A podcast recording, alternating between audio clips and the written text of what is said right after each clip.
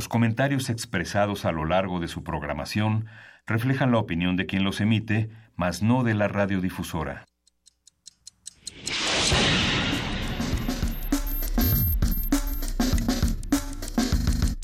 Primer movimiento. El mundo desde la universidad.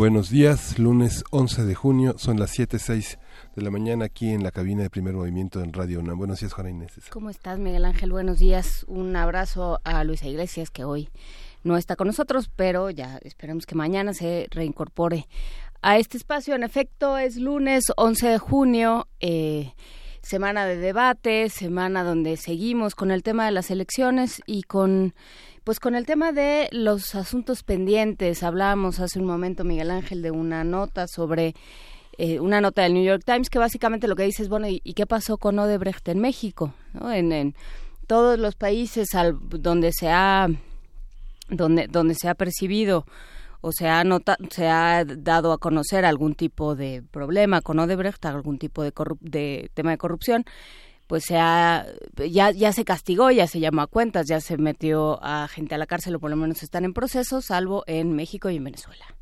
Sí, me sorprende la nota del New York Times porque hace algunas semanas varios corresponsales que están en medios muy poderosos como The Economist, The Washington Post, etcétera, recibían la, la, la, la, mención de que eh, como parte de las campañas en las que el, el, el PRI eh, muestra su renovación será enjuiciado Lozoya, cosa que es bastante fuerte porque bueno Lozoya es uno de los cachorros más importantes del prisma, ¿no? Por supuesto, entonces bueno, pues ahí ahí queda creo que estas elecciones serán interesantes en, eh, por varios motivos, pero también para saber dónde quedan, dónde se, cómo se reacomodan las fuerzas políticas en México, porque parece que, que todo cambia y no sé si es para que todo siga igual o que todo cambia para que todo siga distinto, pero vamos viendo, todo, todo cambia y nada cambia, las mismas personas siguen en las mismas, ¿no? Un poco. Sí. Sí, bueno, hubo un, cambio interesante en, esta, en este reconocimiento de que el jefe de gobierno el viernes pasado promovió con la ley de amnistía que se publicó el 8 de junio en la Gaceta de la Ciudad de México. Es un texto de cuatro cuartillas en el que señala que será reparado el daño a cerca de las 512 personas que fueron detenidas entre diciembre de 2012 y diciembre de 2015, que fueron vulnerados sus derechos, perdieron sus trabajos, fueron estigmatizadas por su comunidad y que ahora este se recupera con una ley de amnistía en la que el derecho a la manifestación es fundamental y que justamente la, este, los días por venir, los días de sucesión serán también días de manifestación, días en las que muchas personas saldrán a manifestarse en las gobernaturas que están contendiendo, en las ocho gobernaturas, en las múltiples alcaldías y en todo el país. Pues vamos viendo, nos ocuparemos de estos temas y varios más. Eh, hablaremos de medio ambiente, como ya vamos, hemos hecho varios lunes. Eh, terminamos con la agenda ambiental, el suelo de conservación y el medio ambiente en los debates presidenciales. Eh, ¿de, qué, ¿De qué se habla cuando se habla de medio ambiente y qué tanto esto esto empata con todo lo que hemos estado hablando con nuestros amigos del SUSMAI y de la agenda ambiental, que tanto se convierte en un tema central o que tanto sigue siendo un tema ahí, em, ornamental, el medio ambiente al que no se le presta mucha atención. Vamos a platicar con el doctor Alejandro Velázquez Montes, él es investigador de la UNAM en Ecología del Paisaje, coordinador de la agenda ambiental y vamos a tener una conversación con Julieta Jiménez Cacho que está al frente de este de esta eh, institución universitaria que se llama eh, Piso 16 que es un laboratorio de iniciativas culturales que creó la UNAM y forma parte de la coordinación de difusión cultural que ahora presenta una iniciativa que se llama Slash que se llama este Huellas de 132 en nuestra nota nacional, la impugnación de la ley Chayote, esta ley de comunicación social, eh, cuál es el vínculo entre el gobierno y los medios, eh, el momento no les pago para que me peguen y todas estas formas del autoritarismo mexicano a través del eh, pago de los distintos pagos y financiamientos a la prensa y a los medios. Vamos a platicarlo con Adriana Solórzano, ella es presidente de la Asociación Mexicana de Defensorías de las Audiencias y académica de la Facultad de Ciencias Políticas y Sociales de la UNAM. Y vamos a tener en la nota internacional la reunión del G7 que fue tan tan tan escandalosa, tan polémica. Esto lo vamos a ver bajo la óptica de Arturo Magaña Duplanché, que es internacionalista, director de investigación del Centro de Estudios Internacionales Gilberto Bosques del Senado de la República. Eh, la poesía necesaria te toca a ti. ¿Me toca a mí? ¿Estás listo? Ya listo, casi Perfecto. Y nuestra mesa del día, la corrupción como cáncer. ¿Qué es lo que sucede con la corrupción? ¿Cómo se difumina y cómo en la UNAM lo han estudiado para darse cuenta de que tiene una forma de, eh, de propagarse similar a la que tiene el cáncer. Lo vamos a platicar con la doctora Isa Luna Play, es coordinadora del Observatorio de la Corrupción e Impunidad en el Instituto de Investigaciones Jurídicas, y el doctor Jesús Mario Siqueiros coordinador del área de modelación matemática de sistemas sociales. ¿Qué sucede con la corrupción y eh, cómo, cómo erradicarla? ¿no? Si, si tiene formas ya muy, eh, muy definidas de propagarse, bueno, pues, ¿qué puede hacer uno con ellas? Pero todo esto lo vamos a platicar después de música. Después pienso, pienso de Darmon. Je pense qu'il faut penser pour avancer. Penser le jour, penser la nuit, penser un peu, quelques pensées pour avancer. Je pense qu'il faut aimer pour avancer. Aimer pour vivre, devenir ivre, aimer sans rien, sans bouclier pour avancer. Je pense qu'il faut construire pour avancer. Goûter au pire pour s'épanouir. Un grand navire qui chavire pour avancer qu'il faut partir pour avancer. Faire un détour, devenir sourd, un tête à tête à l'aveuglette pour avancer. Alors je pense, je pars, je perds. Je perds mes repères.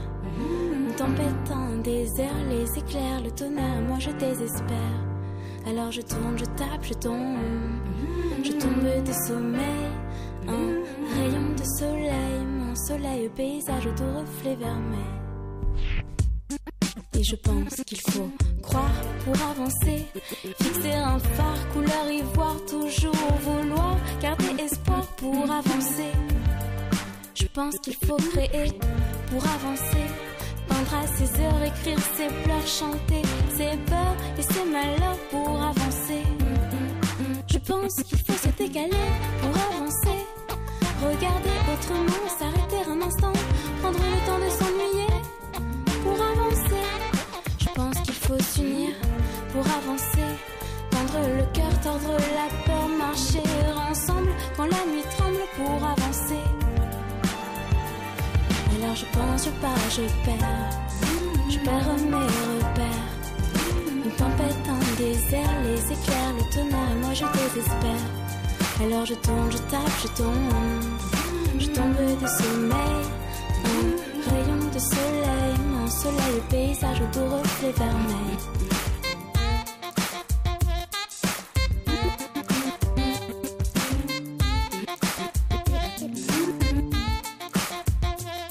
Prendre le temps d'écrire ces quelques lignes. Fallait que je respire, fallait que je m'incline. Dans ce décor en feu, j'ai que mes yeux pour contempler la vue, terre inconnue. Prendre le temps de se taire, écouter l'air. Infuser les soirs d'été, les jours d'hiver. Regarder la vie, silencieuse et belle, comme un incendie qui s'envole au ciel.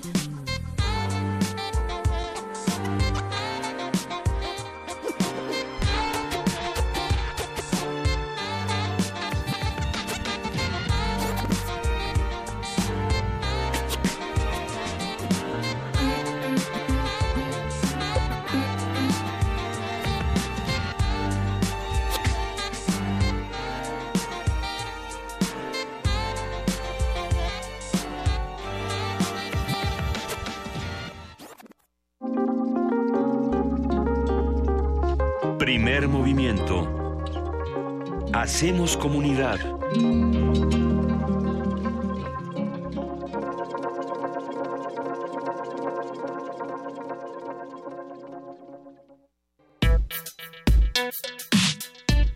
Lunes de Medio Ambiente.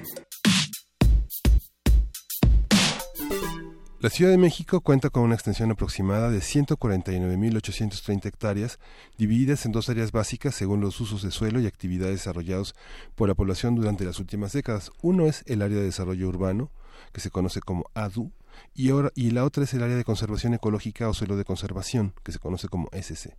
Las características del suelo de conservación favorecen la existencia de especies de flora y fauna con gran valor comercial, pero además ofrecen bienes y servicios ambientales en beneficio de toda la población, entre ellos la infiltración de agua para la recarga del acuífero, del cual proviene aproximadamente 70% del agua que se consume en la Ciudad de México. Permiten también la producción de una barrera contra partículas de producto de la contaminación, tolvaneras e incendios, la captura de CO2, un gas que contribuye al calentamiento del planeta, la estabilidad de que evita la erosión y proporciona numerosos productos medicinales y alimenticios. Vamos a conversar sobre estos suelos de conservación, qué son, dónde están, a quién le corresponde resguardarlos y qué medidas se están tomando para ello. Para ello está el doctor Alejandro Velázquez Montes, él es investigador de la UNAM en Ecología del Paisaje y coordinador del SUSMAI y de la Agenda Ambiental. Buenos días, doctor Velázquez, ¿cómo está? Muy buenos días, muchas gracias, a sus órdenes. Eh, doctor, ¿qué, ¿qué son los suelos de conservación? O sea, son estos espacios eh, donde, donde dejamos que la tierra descanse y haga su trabajo, digamos. ¿Algo así?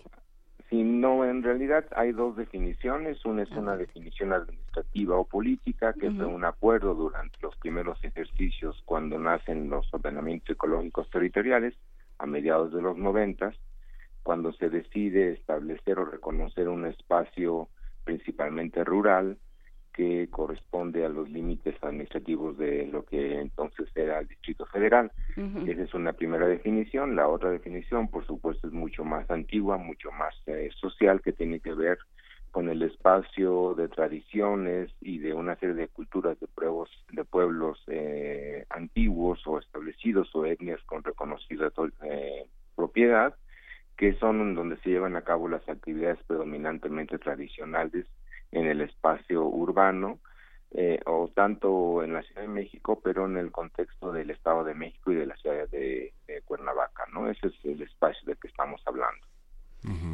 Tradicionalmente, bueno, el, suelo urbano ha tenido que tener legislaciones muy estrictas porque justamente la, el debate, el botín político que representa las zonas de conservación por grupos eh, que toman de paracaidistas, de eh, personas que se han quedado sin hogar o que vienen de otros estados a apoyar a, movimientos políticos han sido como uno de los signos de los años 80 y principios de los 90.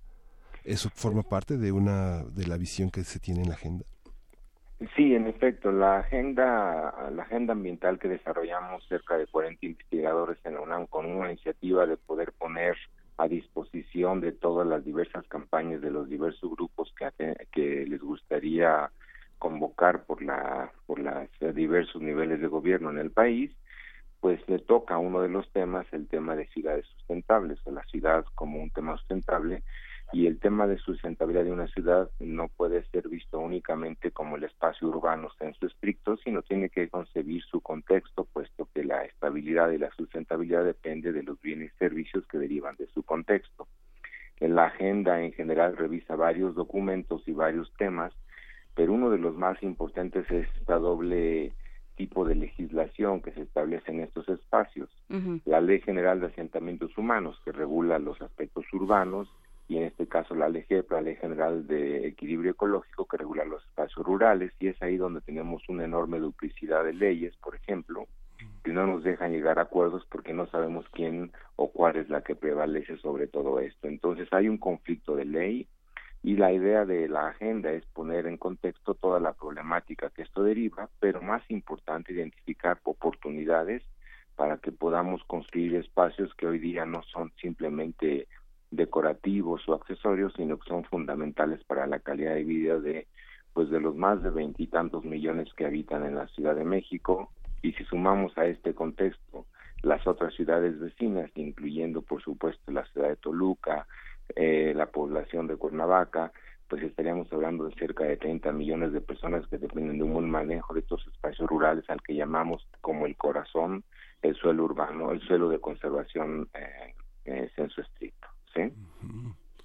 Qué interesante, porque bueno, esta, esta contradicción de justamente de las leyes tiene que ver con toda una serie de leyes que han ido apareciendo. Una de, una de ellas es la ley de participación ciudadana, que, que supuestamente tendría que, bajo las, las formas que tiene de elegir las maneras en las que va a vivir, eh, tiene una posición muy importante en torno al suelo.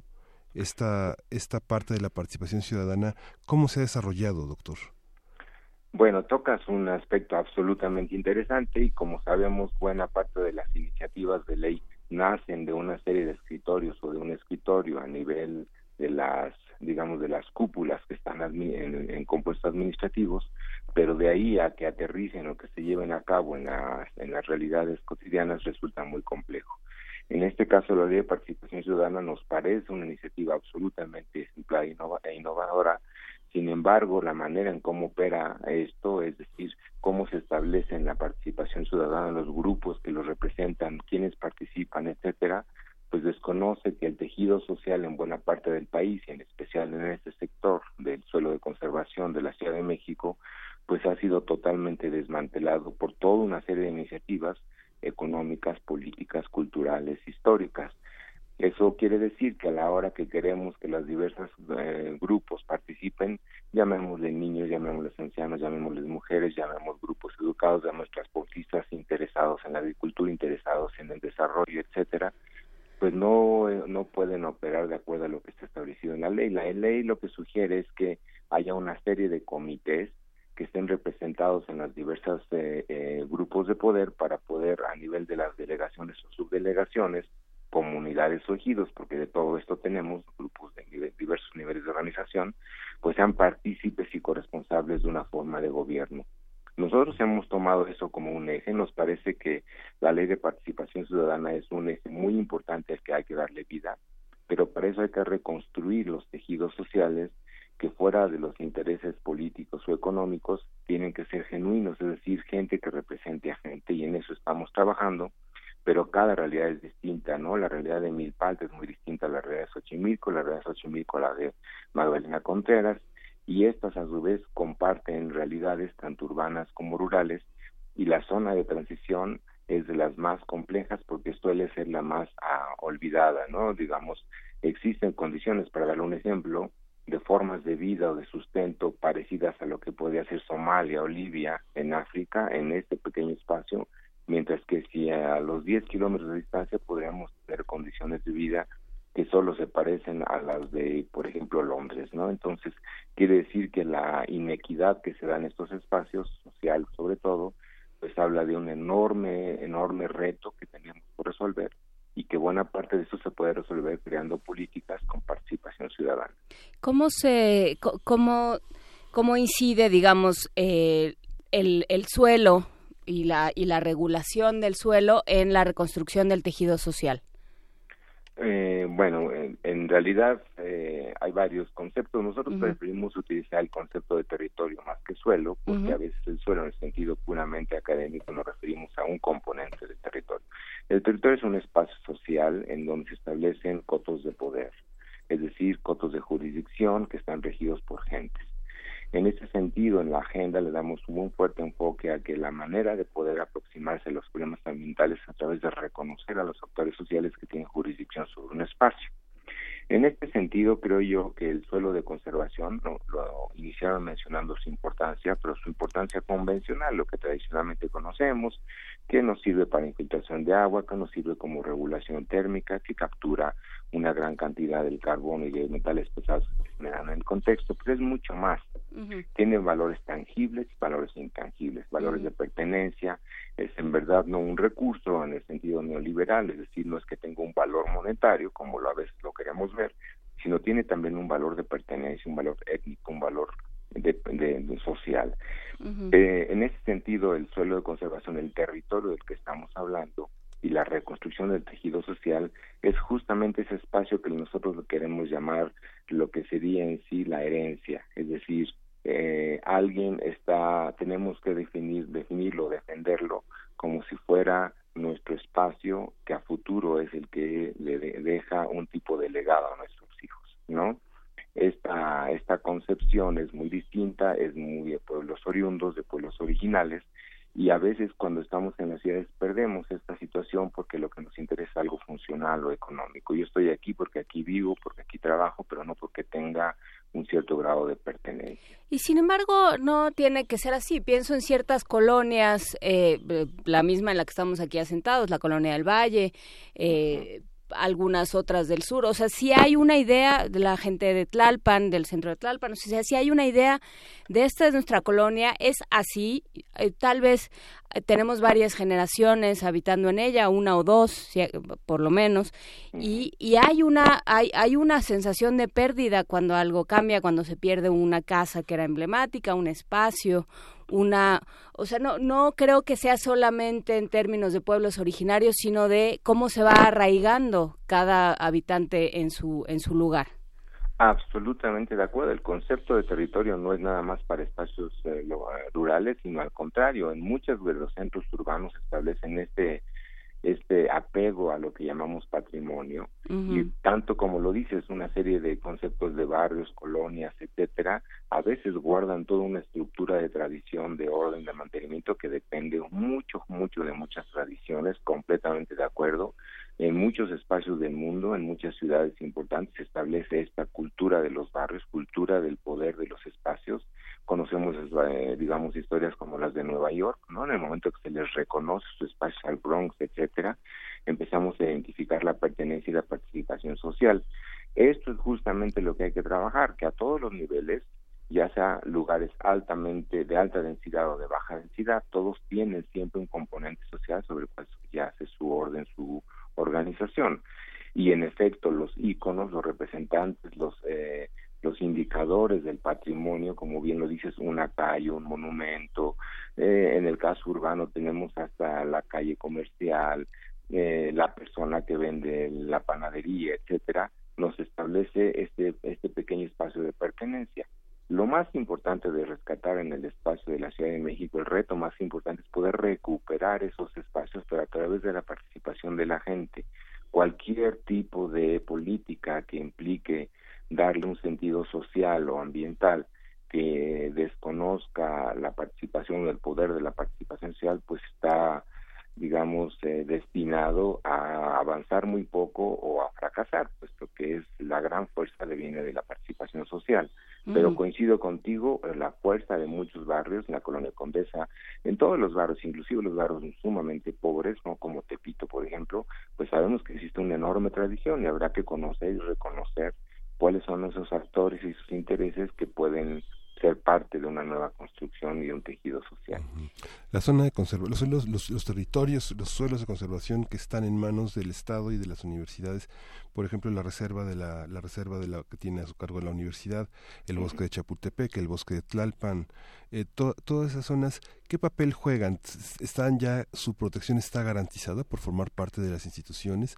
¿O cuáles son los peligros que las acechan? O sea, tienen que repensar sus usos y su relación con el medio bueno, tocas un, un, tema absolutamente prioritario. Durante muchos años, desde 1945 a la fecha, México adoptó el modelo de áreas naturales de conservación o áreas protegidas, como le llamamos de manera genérica, parques nacionales, etcétera, como el modelo de conservación que debería ser el que nos eh, salvaguarde la riqueza que tenemos, el legado cultural y biológico que subyace este país. Eh, justamente en el contexto urbano, pues tenemos una gran cantidad de parques nacionales que podemos identificar que son obsoletos, ¿no? El Cerro de la Estrella, por ejemplo, Lomas de Padierna, o sea, hay una gran cantidad de fuentes votantes de Tlalpan, en fin, podría ser una lista larga. Eh, la reserva la reserva del Pedregal de San Ángel que tenemos resguardada en Ciudad Universitaria tal vez es un poco distinta, por un lado la, por la autonomía de la propia universidad, por el enorme grado de conocimiento y prestigio que esta representa, pero también porque tenemos ahí una sociedad relativamente estable y educada que permite que el resguardo de la misma sea bastante decoroso, no sin riesgos, pero sin duda pues está dentro de un contexto de alta seguridad, digamos, ¿no? No es así el contexto de los otros parques nacionales. Eh, la Ciudad de México y la zona de conservación salvaguarda otras zonas, por ejemplo el volcán Ajusco, eh, también tenemos la reserva de la biosfera del corredor biológico Ajusco-Chichinautzin, y en fin, tenemos muchas más que podría mencionar. Les puedo decir que sin duda ninguna de ellas representa nada más que el papel, ¿no? e históricamente estas han sido establecidas bajo acuerdos que se firman en un escritorio y difícilmente la gente se ha apropiado de todo esto. Inclusive hay enorme cantidad de conflictos sobre pertenencia y sobre justamente posesión, porque no sabemos a ciencia cierta el mecanismo de cómo fueron establecidas eh, este tipo de áreas pues fue bajo una ley cambiante en su momento y por lo tanto buena buena parte de ellas no sufrieron el proceso completo de la expropiación que en su momento marcaba la ley o el acuerdo que también llegaba a ser uno de los instrumentos. En síntesis, no, las áreas naturales protegidas no son el mecanismo para salvaguardar todo lo que nos corresponde, nos va a dar la estabilidad del medio ambiente.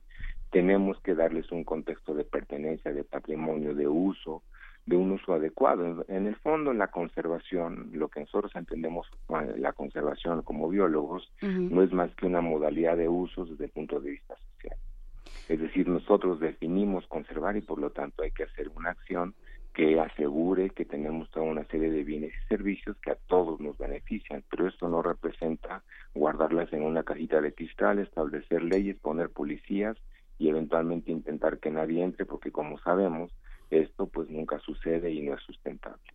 Entonces, en ese sentido, ¿no? pensar en el punto de vista social necesariamente nos hace pasar por el punto de vista político, como, como zona urbana, como metrópoli, zona metropolitana, la Ciudad de México y, sus alrededores, vivimos un sexenio fatídico, ¿no? Eh, de donde se desarrolló y donde se cambió la cara de muchos barrios y de muchas zonas de esta ciudad eh, sin, sin permiso o sin acuerdo con los habitantes y eso generó muchos problemas, mucha tristeza, mucha indignación por parte de la de los ciudadanos y de los habitantes de esta ciudad.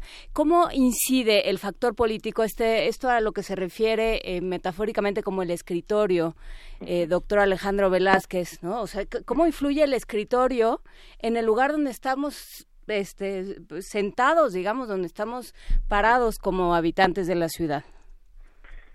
Mira, mi comentario sería en dos eh, líneas. Uno, el tema central de todo esto son los intereses inmobiliarios.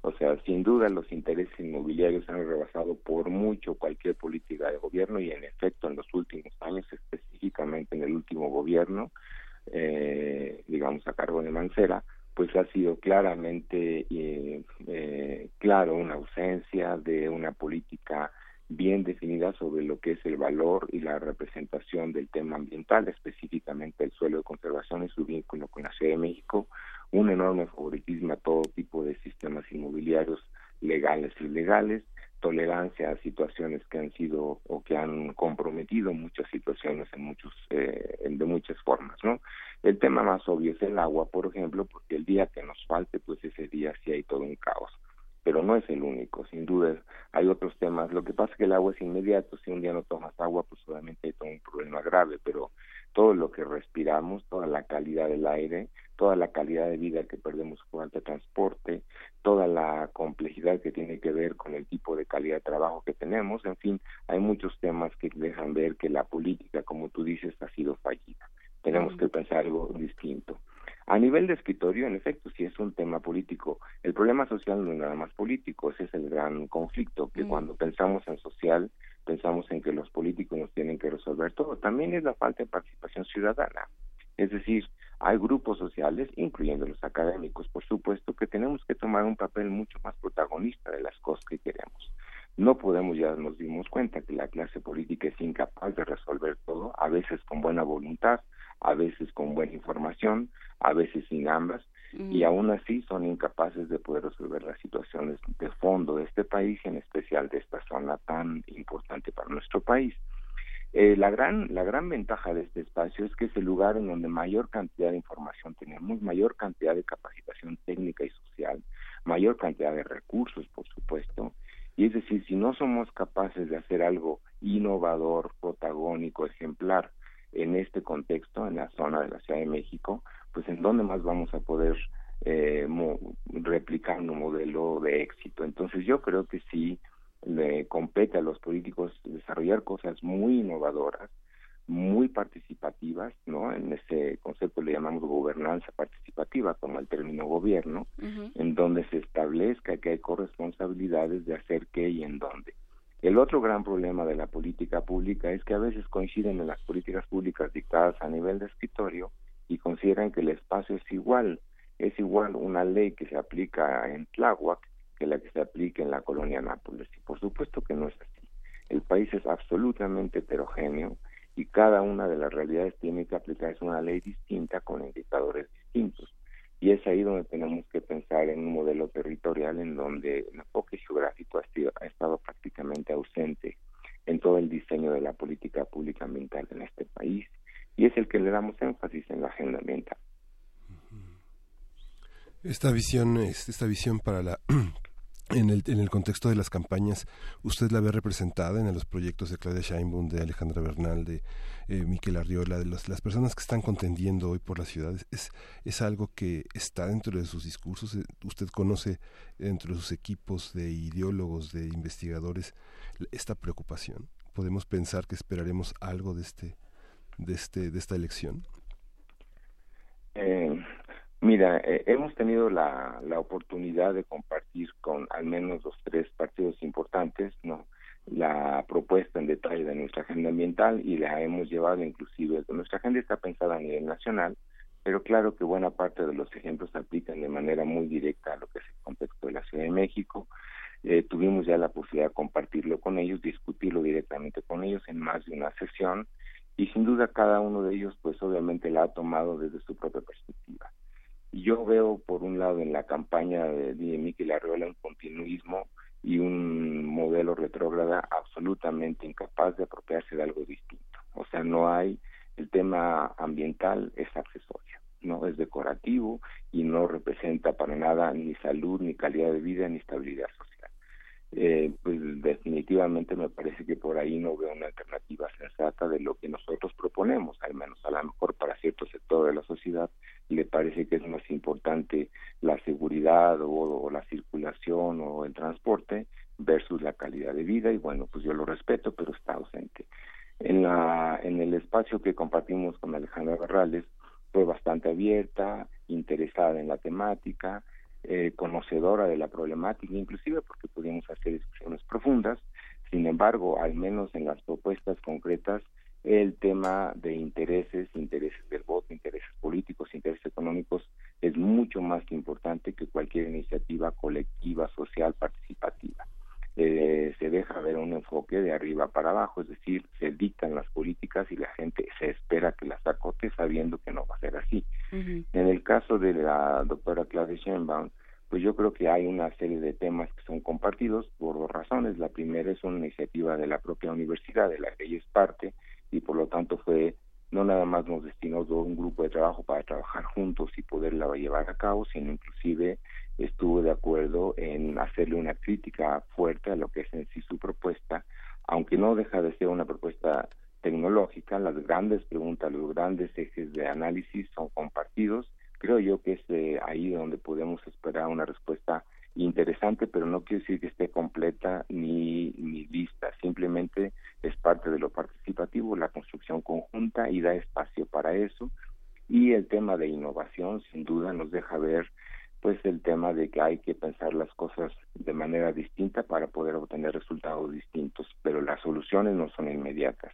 Es en donde es el espacio de la campaña de Claudia Sheinbaum donde vemos mayor potencial. Eh, me interesa este concepto de calidad de vida porque generalmente se utiliza em, se utiliza de manera muy superficial como si nada más fuera eh, poder pasear por un parque o, echar una cascarita con los vecinos y es una cosa mucho más transversal ¿no?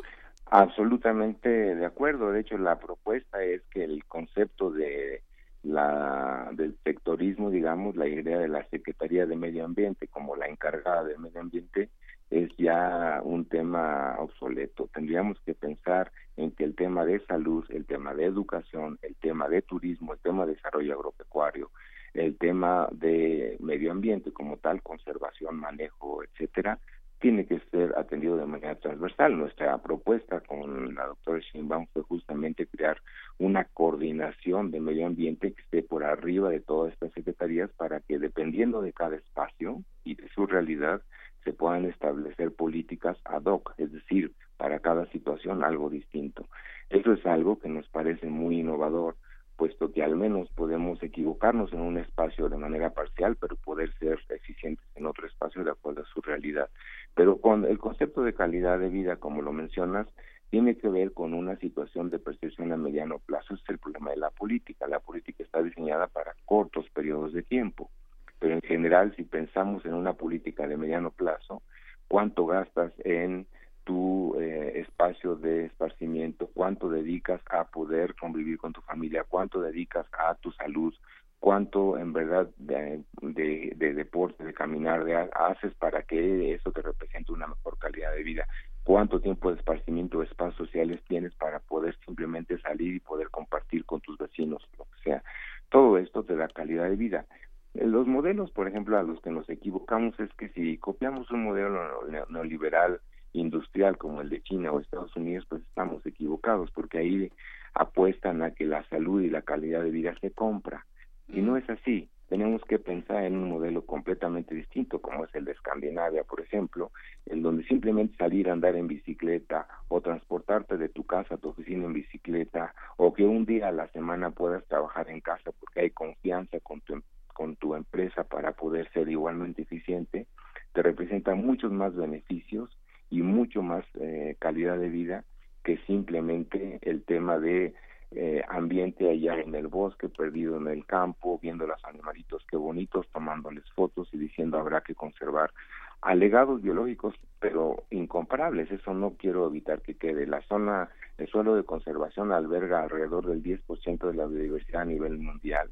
Somos responsables de un legado histórico y cultural enorme, pero sobre todo biológico especialmente algunas de las son absolutamente carismáticas, ¿no? La salamandra, gorrión serrano, el teporingo, en fin, podría mencionarle por lo menos 20, 25, 30 especies, tanto de plantas y animales que son endémicas, en periodo de extinción, carismáticas, fósiles, vivientes, que nos toca conservar, pero no lo vamos a poder conservar si no tenemos una participación social que resuelva la calidad de vida, los intereses inmediatos de la gente sobre la cual eh, subyace este tipo de, riqueza, ¿no? Entonces, sí creo que el término de calidad de vida tiene que ver con muchísimo más que hasta ahora la política no ha logrado entender. Sí, claro, esta idea de que no se compra, ¿no? Esta idea eh, de que sí se tiene que hacer algo para que no tres horas, bueno, tres o cuatro horas de la vida no se pierdan en transporte, el, el gasto no se vaya, el, el muy, muy leve salario mínimo y, muy escuálido, salario mínimo no se vaya en transportes, todo eso eh, forma parte de políticas públicas que no pasan necesariamente por más recursos, sino por mayor orden y un, sobre todo un restablecimiento de prioridades, que eso es lo que tendríamos que pedir como, como sociedad y como habitantes de la ciudad, doctor. Es absolutamente correcto, correcto apostarle, por ejemplo, a que a ser preventivos, es decir, no tengo que tener un mayor salario si no me tengo que enfermar. Entonces se trata de buscar cómo establecemos ciertos espacios de estabilidad social, de estabilidad de salud, de estabilidad eh, emocional para que no llegue al momento en el que necesito más porque necesito atenderme. Esa es una situación. Nosotros eh, consideramos que los espacios tienen que ser vistos como un macroorganismo, es decir, eh, tenemos que asegurar que todo el cuerpo está más o menos sano para que esto funcione, lo que llamamos la sustentabilidad en el sentido estricto de un sistema, ¿no?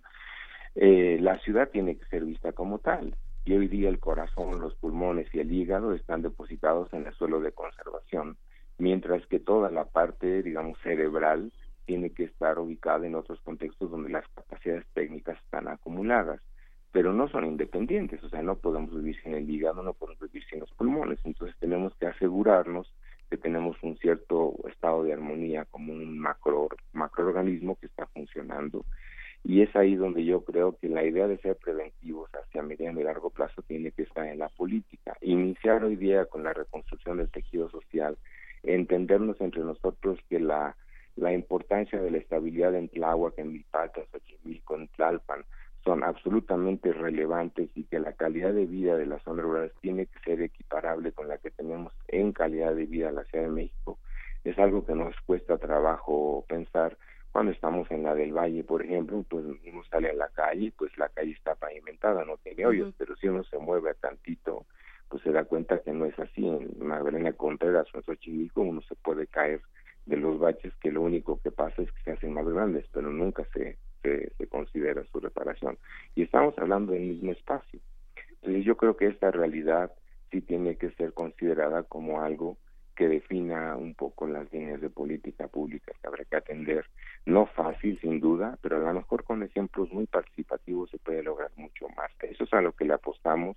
Puede ser también un modelo que lleve mucho más tiempo, pero sin duda es así. En los espacios en donde tenemos poco gasto, es decir, donde no queremos que todo sea a través de dinero, sino con mucha participación, se puede lograr un alto nivel de especialidad y de, y de, y de armonía social países muy pequeños, como por ejemplo Dinamarca, que nunca se va a ostentar como uno de las once políticas o, potencias económicas del mundo, tiene la mejor calidad de vida, producto de una organización y participación social. No se trata de copiar modelos, porque la idiosincrasia nuestra es distinta, pero sí creemos que aquí hay muchísimo más identidad y patrimonio y pertenencia de la gente si se le da la oportunidad de definir qué es lo que quiere a mediano plazo y que el gobierno simplemente acompañe procesos que consideran dentro de la ley y dentro de los procesos sociales eh, adecuados para un, en el largo plazo mejorar la calidad de vida. Pues se lo agradecemos muchísimo, doctor Alejandro Velázquez Montes. Espero que podamos hablar eh, con usted y con todos los integrantes del Seminario Universitario de Sociedad, Medio Ambiente e Instituciones de la UNAM, ahora que tengamos definida eh, cuál será la línea de gobierno y que y qué podemos esperar y qué nos toca como habitantes y como sociedad. Muchísimas gracias por, por estar con nosotros esta mañana. Muchísimas gracias a ustedes y es responsabilidad de la UNAM ser partícipe de esto y es un grupo de académicos que consideramos que teníamos que dar este pequeño brinco, pero hay muchos más y muchas más voces que esperemos sean escuchadas y sobre todo participar activamente en algo que también nos corresponde. Gracias a ustedes y a todo el público. Muchas gracias y nos vamos a música mexicana. Vamos a ir con música, vamos a escuchar Corazón sin miedo de Steve Earle, que es uno de los activistas más interesantes contra la pena de muerte, uno de los hombres que se ha pronunciado contra la guerra de Irak. Y bueno, vamos a escuchar esta propuesta que forma parte de La Revolución empieza ahora.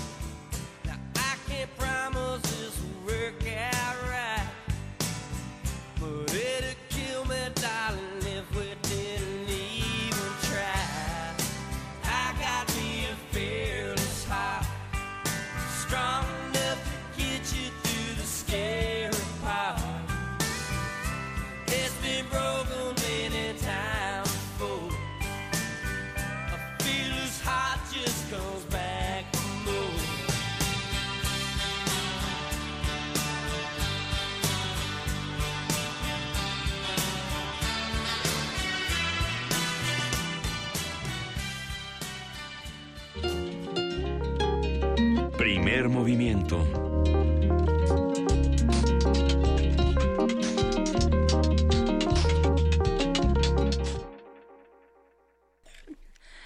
Siete de la mañana con 50 minutos y ya está en la línea Julieta Jiménez Cacho. ¿Cómo estás, Julieta Jiménez Cacho? Hola, Juana Inés, muy bien. ¿Y ustedes? Muy bien, muchas gracias. Muy contentos de hablar contigo nuevamente y de que nos platiques esta iniciativa hashtag Huellas de 132. ¿De qué se trata? Bueno, pues es la participación que tiene Piso 16 en el programa amplio de la Coordinación de Difusión Cultural eh, M68, Ciudadanías en Movimiento, al cumplirse los 50 años de la represión del 68 en la Plaza de las Tres Culturas, que, que organizan muchas actividades. Y bueno, Piso 16 quiso sumarse a esta conmemoración, digamos, esto y participar con un concurso sobre el movimiento Yo Soy 132. Piso 16 es un programa dedicado a jóvenes, así que quisimos reflexionar justamente sobre este movimiento de jóvenes de, de 2012, justamente hace seis años, cuando pues prácticamente todo el mundo recordará que eh, Enrique Peña Nieto fue a la Universidad Iberoamericana eh, y pues hubo una serie de reclamos y preguntas y cuestionamientos que no les gustaron y después de eso eh, los medios de comunicación empezaron a decir que los manifestantes no eran alumnos, sino provocadores. Y los estudiantes, 131 estudiantes, hicieron un video eh, diciendo que eran alumnos, mostrando sus credenciales, 131 de ellos, y a esos 131 se empezaron a sumar muchísimas personas que inicialmente fue por medios de comunicación y ya con el hashtag yo soy 132 uno más de los 131, y esto fue creciendo. De hecho, en las seis primeras horas de que se reprodujo aquel video, tuvo casi 22 mil eh, reproducciones. Y bueno, hubo manifestaciones, hubo movimientos internacionales, eh, creció esto muchísimo y siguió creciendo eh, hasta incluso después de, la, de las elecciones. Entonces, bueno, pues eh, Piso 16 lanza esta convocatoria para fotografía y video, que puede ser de individuos o de grupo, sobre el movimiento. Eh, tiene que ser gente que haya participado en el movimiento, pero no necesariamente que haya estado en manifestaciones. Su participación puede haber sido de muy diversas formas, ayudando a la, a la difusión del movimiento o participando de manera muy directa. Y bueno, la estamos convocando a que sean una serie de 10 fotografías o un video de mínimo 5 minutos y máximo 15 minutos. Ok. Esto... ¿Qué esperan recibir, Julieta? ¿Qué, ¿Qué esperan recibir? ¿Qué, qué, digamos, ¿Qué expectativas tienen? ¿Qué modalidades adquirió el movimiento? No sé, lo, que, lo que primero pienso al recordar este, esta actuación es la visita de Echeverría a Ciudad Universitaria y salir por piernas de, de la, de la, del, del, campus, ¿no?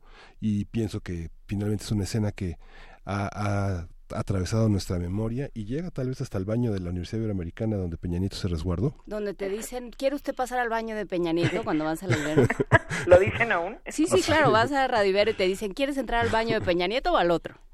bueno, pues la verdad es que que esto sea seis años después justamente, ¿no? Pues pues tiene su, su chiste porque pues ahora es la salida de Peña Nieto, ¿no? de la presidencia, aquella que nunca pensamos que podía suceder, pues sucedió. ¿Qué esperamos nosotros recibir? Eh, mira, la verdad es que yo no tengo una expectativa muy precisa, ¿no? Porque eh, lo que queremos es, es ver eh, cómo, es, cómo fue en aquel momento, quizá, pero qué es lo que ha pasado, qué análisis eh, los, la gente que participó en aquello puede llegar a tener.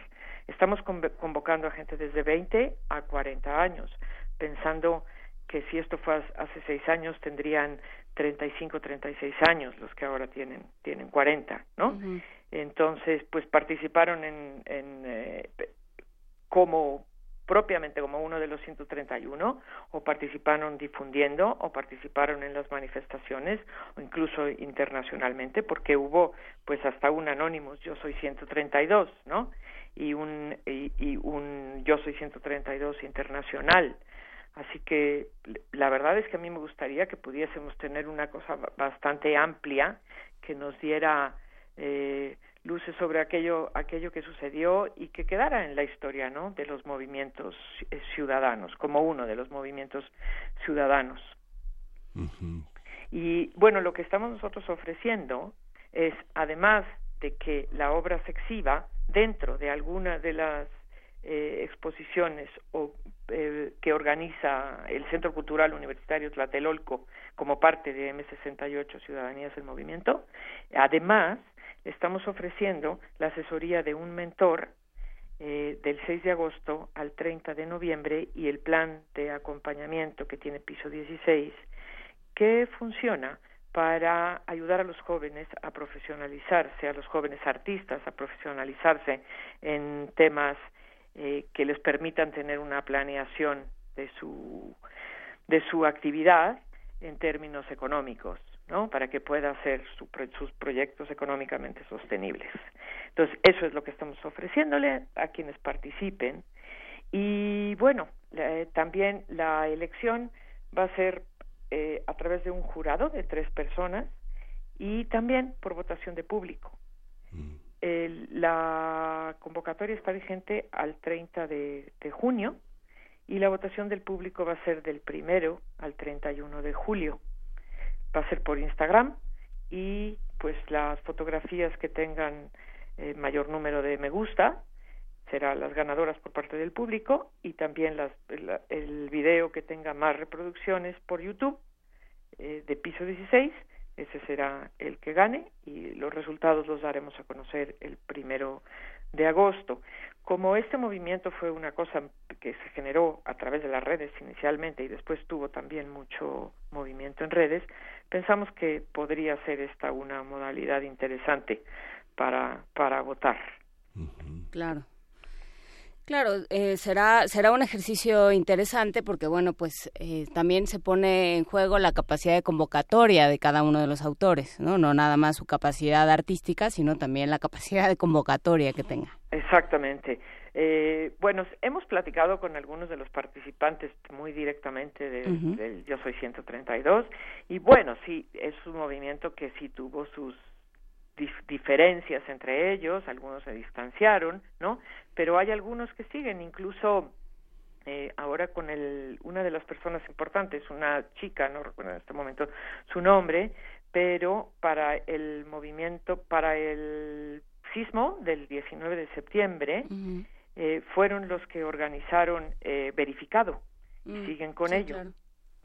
Así que, pues, esa también es una reflexión de qué es lo que sucedió con algunos de, de los participantes, ¿verdad? Sí, y es Cómo una manera... continúa su movimiento ciudadano. Sí, y es una manera de que nos ocupemos de la historia de, de, lo inmediato que tampoco se olvida, ¿no? Exactamente, pero y además cómo continúan las personas que participan, ¿no? Que es lo que lo que sucede cuando se hace se tiene conciencia sobre algún acontecimiento y continúas tu vida. Eh, eh, con esa conciencia y reflexionando. Sí, y el papel de las universidades en la formación y la y la transformación política, porque esa es una parte que de pronto eh, nos, nos asusta, no sabes una, un movimiento, que fue lo que pasó un poco con el 132, no sabes hasta dónde puede llegar y de pronto sí eh, una reunión de estudiantes se presta a que a, que se piense en tal vez fue un tal vez están comprados por alguien más tal vez alguien más está involucrado no sabemos cuáles son sus verdaderas intenciones y le tenemos mucho miedo obviamente en este país por nuestra historia la organización estudiantil pero creo que este es un un movimiento eh, que demostró que se puede de otras formas y bueno, pues ojalá que no se quede nada más en, en ese recuerdo, sino que vaya se vaya transformando y se vaya mostrando de otras maneras, Julieta. Pues sí, porque la verdad fueron muy valientes y creo que muchos de ellos seguirán siéndolo, ¿no? Pues muchísimas gracias. ¿Nos puedes dar eh, la página para consultar bases, para eh, cosas más en detalle? Sí, por supuesto. Es www.culturaunam.mx diagonal piso 16 con número. Y ahí se pueden registrar y enviar la obra. Y también eh, solicitamos que nos envíen un texto que informe sobre su participación y una reflexión sobre el impacto que consideran tuvo el movimiento o que sigue que teniendo.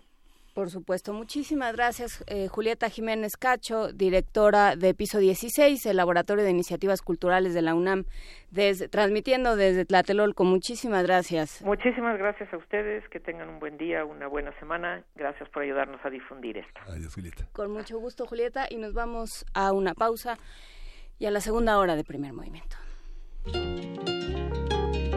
Primer movimiento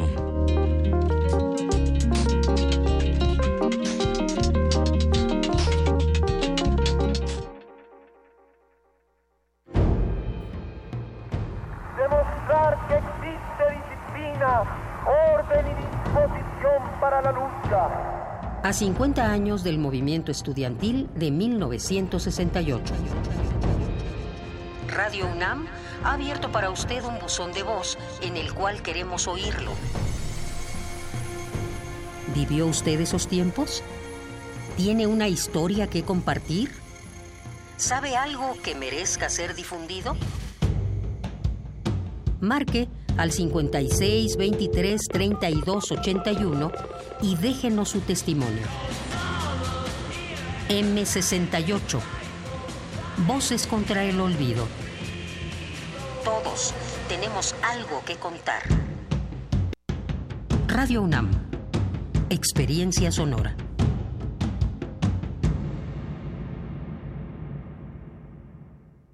El agua viene muy sucia. Las autoridades no nos dan ninguna solución. Nos mandan las pipas, pero a las pipas les tenemos que dar dinero, les tenemos que pagar. Hay delegaciones donde el agua está secuestrada. Hay fugas y no es potable. Hay quienes te amenazan con quitártela si no votas por ellos. El agua es un derecho humano, no es un botín político. Voy a llegar al Senado y como una mexicana más, defenderé tus derechos. Beatriz Pajés, PRI, también al Senado. Ciudad de México. Nueva Alianza presenta una historia de la vida real. Papá, mamá, les presento a Andrés. Y quiero decirles que quiero vivir con él seis años. ¿Qué? Desde que yo soy muy chiquita está obsesionado por mí. Y pues quiero probar. ¿Probar qué? Algo nuevo. ¿Nuevo? Mejor diles tú, Andrés. No, no, no, con ese señor no quiero hablar. Pues qué tanto le prometió a mi hija. A ver, hay elecciones en la vida que no tienen marcha atrás. Piénsalo bien. Perdóname, Andrés. Creo que lo voy a pensar mejor. Esta historia continuará. La Escuela Nacional de Trabajo Social y Radio UNAM presentan Vida cotidiana, Sociedad en Movimiento. Un programa para analizar las distintas problemáticas sociales y documentar alternativas e intervenciones para enfrentarlas. ¿Por dónde empezamos? Acompáñanos todos los viernes a las 4 de la tarde por el 96.1 de FM. Radio UNAM. Experiencia sonora. Te hicimos cinco propuestas. Bancos de alimentos para que no se desperdicie comida. Transformar la basura en electricidad. Primer empleo a jóvenes sin experiencia. Permiso laboral con goce de sueldo para reuniones escolares. Y pena de muerte a secuestradores y asesinos. Somos candidatos del verde. Estas propuestas resuelven problemas reales. Tú puedes ayudar a que se hagan realidad. Queremos seguir cumpliéndote. Vota por los candidatos locales del Partido Verde. Vota verde. Candidatos locales, Partido Verde Ciudad de México. En el Partido Encuentro Social no tenemos miedo del cambio. Miedo que lo tengan los corruptos. ¿Por qué voy a tener miedo de un México sin rateros? Ya nos quitaron todo, hasta el miedo.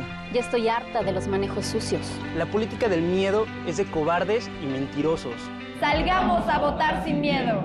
Sal y vota. Hagamos del cambio una realidad. Sal y vota diferente. Vota por un México sin miedo.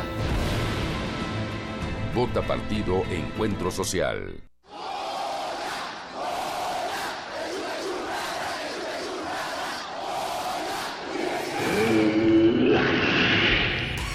¿Te identificaste?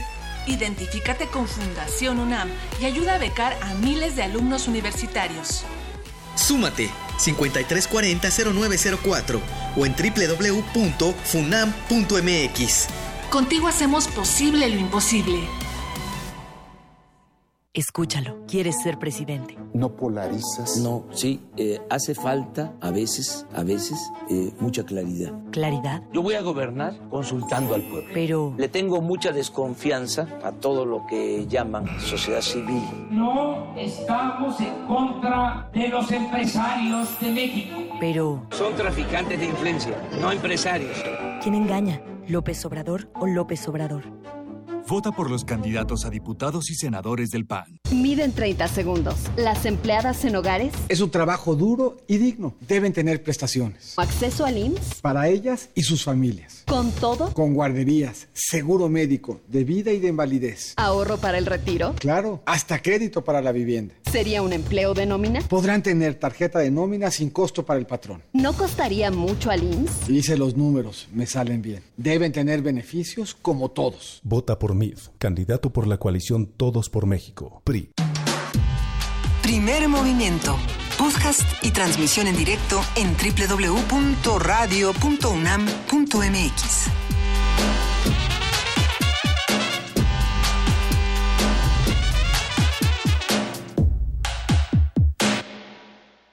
8 de la mañana con 5 minutos. Hoy es lunes 11 de junio. Estamos en la segunda hora de primer movimiento, la primera en TV UNAM. Miguel Ángel Quemain, buenos días. Buenos días, Juan Inés Esa, buenos días a todos nuestros radioescuchas y a nuestros televidentes en Radio UNAM, en TV UNAM. A Luisa Iglesias le mandamos un abrazo y está un poco indispuesta. La, la atacó un virus salvaje como de estos que nos circundan por diferentes frentes, pero no se preocupen, mañana seguramente estará de vuelta con nosotros. Por lo pronto, ya tuvimos una primera hora eh, muy interesante donde hablamos de suelos de conservación. ¿De qué hablamos cuando hablamos de suelos de conservación?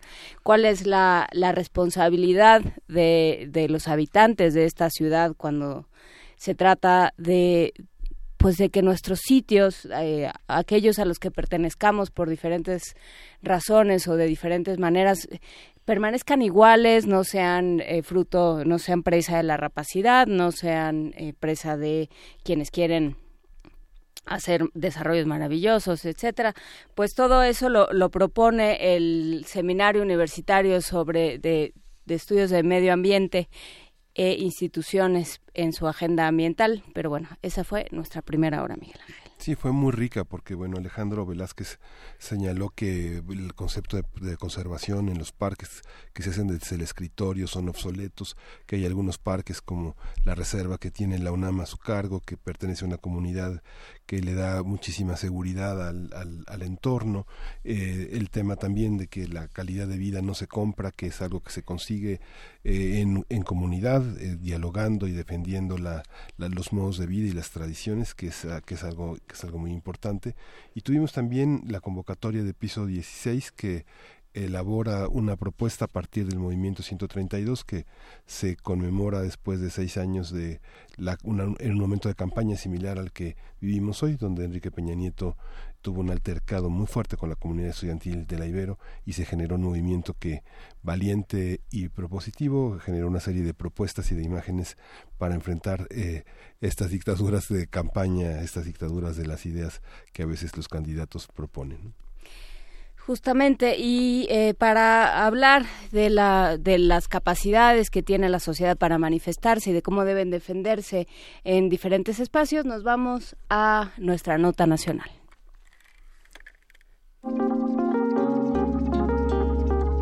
Primer movimiento. Hacemos comunidad.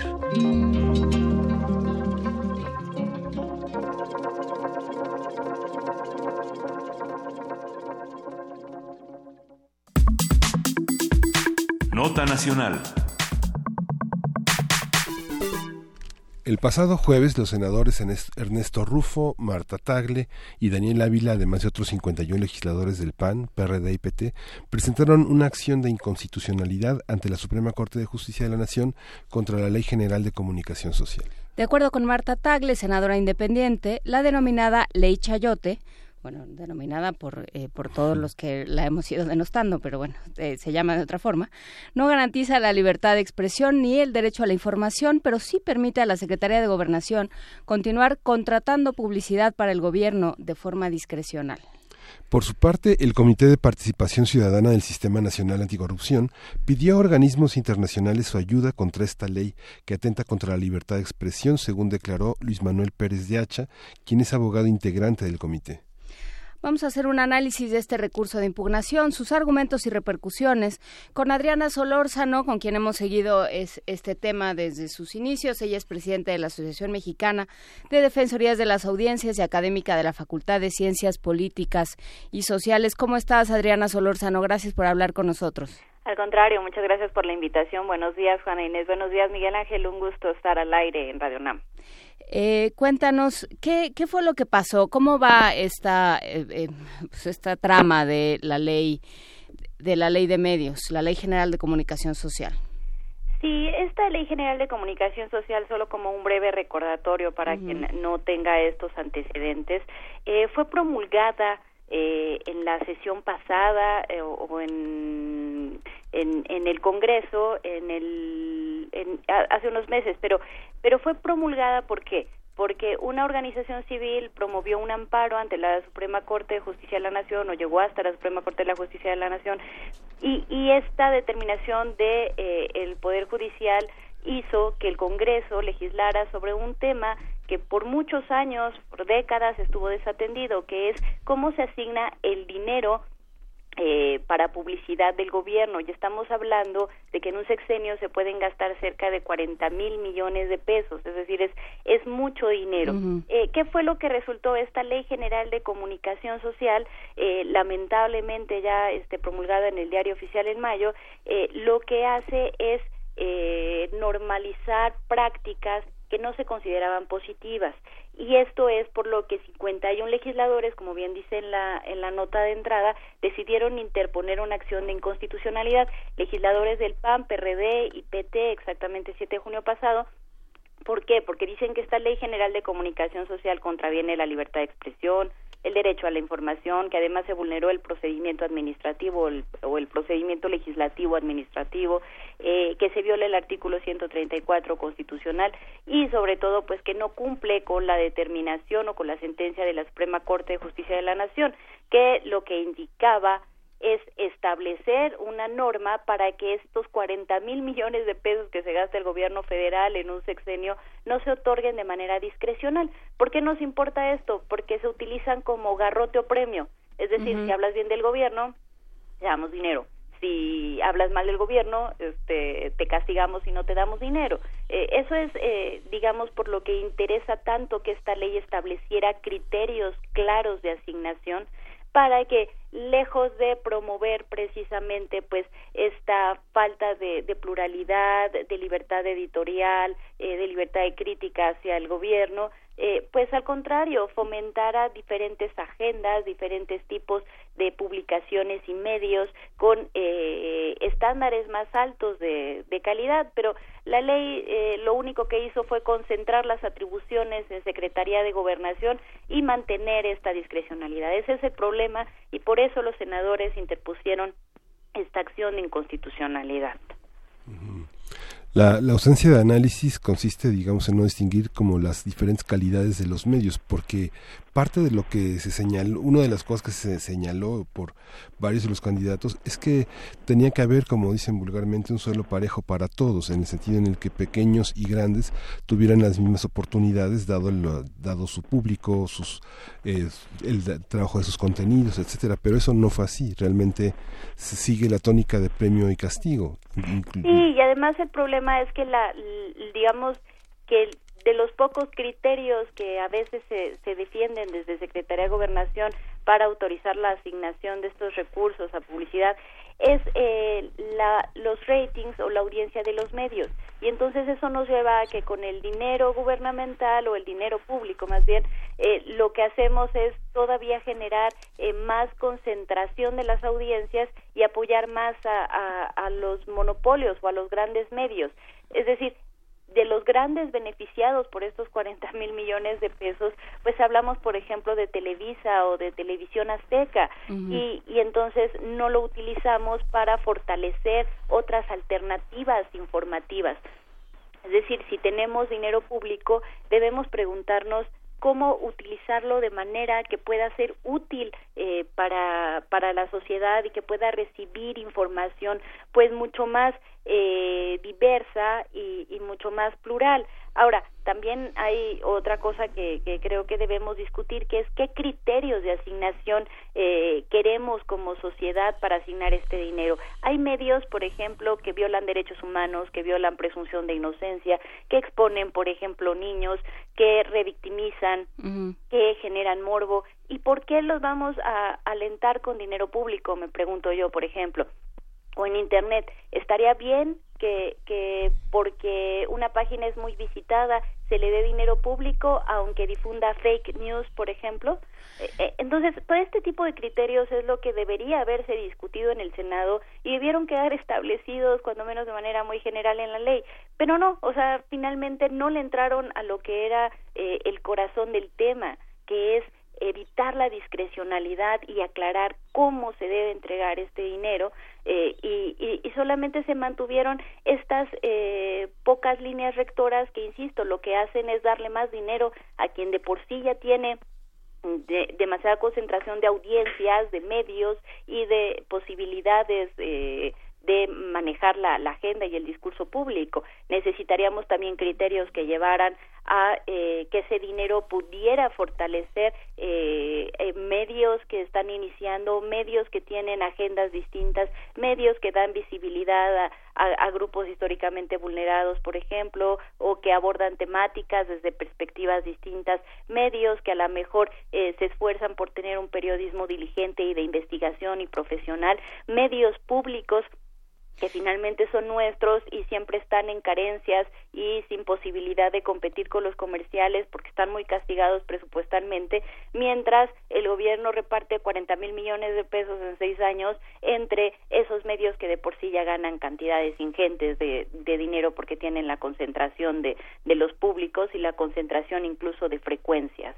Ahí creo que entra una discusión interesante en la que nos tendríamos que poner de acuerdo que es para qué eh, la eh, ¿para qué la publicidad gubernamental? Te podrían decir, ¿no? Eh, frente a estos argumentos, Adriana, que lo que se busca es que la información, no sé, sobre campañas de vacunación, sobre que en dónde, cuándo y cómo vamos a votar, este tipo de cosas, tiene que llegar a la mayor cantidad de gente posible y por lo tanto buscan esos espacios, busca el, el, eh, el gobierno busca anunciarse en esos espacios que tendrán mayor repercusión. Eh, eso sí entendemos la, el financiamiento público como una simplemente una compra de publicidad. Ahora, si lo entendemos como un apoyo a los medios de comunicación, estaríamos hablando de una cosa completamente distinta y tendría que, tendríamos que darle otro enfoque y eh, tomar las responsabilidades y, y las delicadezas del caso, porque bueno, pues sí, sí, si te están dando dinero, a lo mejor te tienen la posibilidad de callarte. El, el asunto eh, es que, mm, bueno, yo creo que no deberíamos verlo como un subsidio, porque tampoco se trata de que si una revista circula eh, entre un grupo minúsculo de personas y porque tenga una agenda alternativa, pues ya hay que impulsarla forzosamente. Eh, no, precisamente para eso necesitamos los criterios, porque eh, uno podría pensar que si tienes que llegar a la mayor parte de la población, pues Televisa y Televisión Azteca podrían parecer las maneras más fáciles y directas de cubrir toda la población, pero resulta que no siempre es así. Eh, la, nuestra vida en las ciudades es distinta a muchas de las localidades que están bastante apartadas eh, de eh, pues lo que importa aquí en, la capital del país. Hay radios comunitarias, por ejemplo, que tienen mucha incidencia o influencia en, en las poblaciones y esas radios aunque deberían recibir presupuesto gubernamental porque en la ley está establecido hasta un 1%, o sea, ese generoso 1%, ni siquiera ese 1% llega y esas radios comunitarias pueden llegar a determinadas poblaciones donde cierto programa eh, está focalizado. Es decir, el problema de los grandes medios nacionales es que te sirven para los grandes programas nacionales gubernamentales, pero no para dar información más aterrizada local. Claro y si y si, hacemos un plan de medios donde de verdad segmentáramos bien a qué tipo de población tiene que llegar primordialmente cada mensaje, por supuesto que también habría una diversificación del dinero y estaría perfectamente justificada por el tipo de población al que quieres llegar. Pero claro, es más fácil eh, darle todo a los medios nacionales y olvidar eh, las diferentes condiciones de vida y los diferentes medios y las diferentes maneras de informarse de las personas.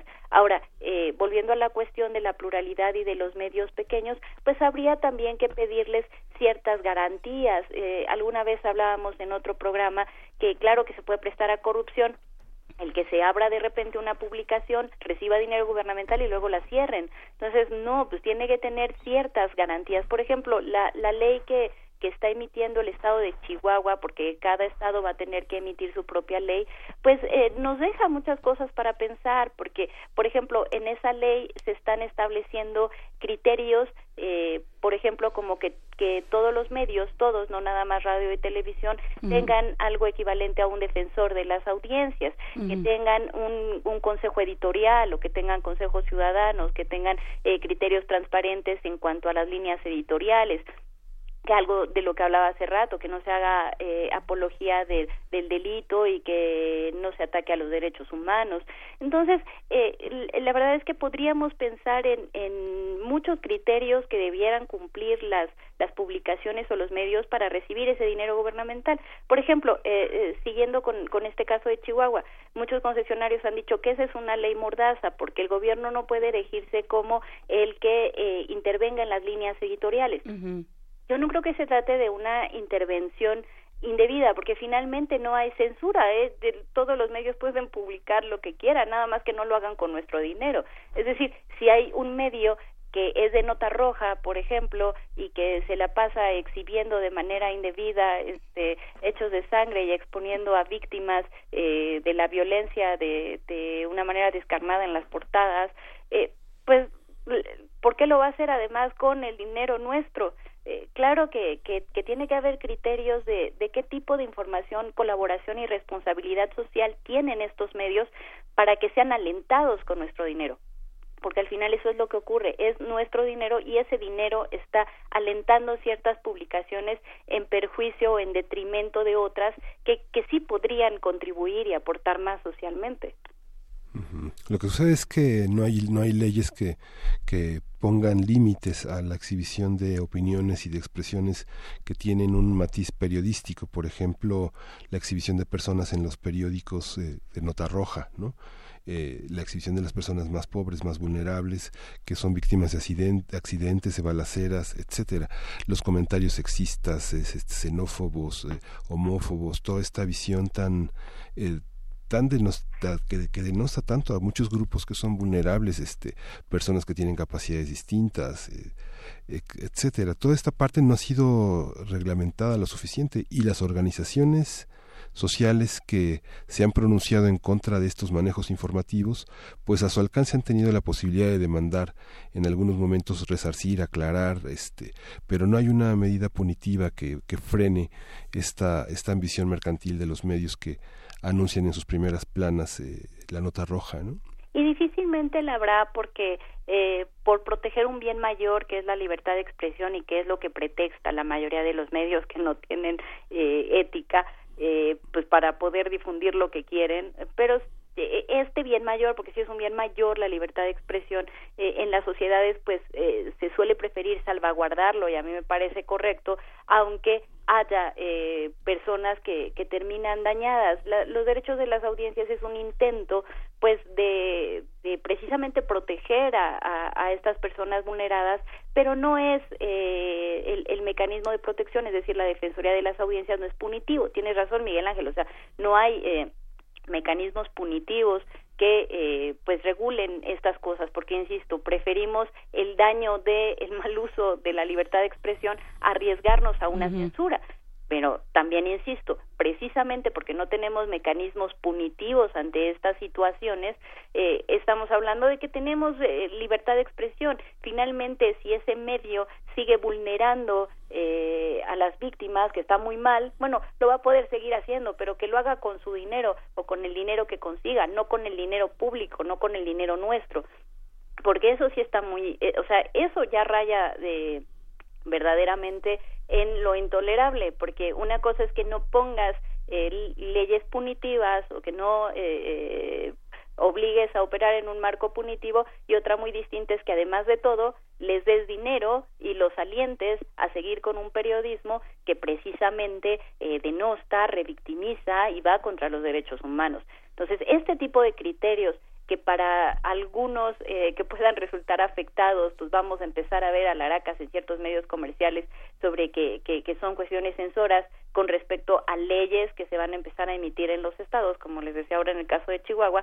Lo cierto es que estos criterios son los que se debieron discutir en el Senado para la ley federal y que no se discutieron y que se quedó todo en el mero procedimiento administrativo de a quién le vas a mandar tu plan de medios y quién lo va a autorizar y en cuántos días lo va a regresar y quién va a ser el encargado sin entrarle al problema de fondo que es a quién le damos el dinero y que haya topes, porque también 40 mil millones de pesos es muchísimo dinero en un país con tantas carencias. Entonces también tenemos que preguntarnos cuánto dinero, porque si es necesario dar a conocer campañas de vacunación, por supuesto, dar a conocer programas sociales, eh, fomentar parte de la rendición de cuentas a través de, de la publicidad gubernamental, pero es necesario 40 mil millones de pesos, verdaderamente eh, deberíamos gastar esas cantidades, porque a esto hay que sumarle lo que se gasta en cada estado de la República.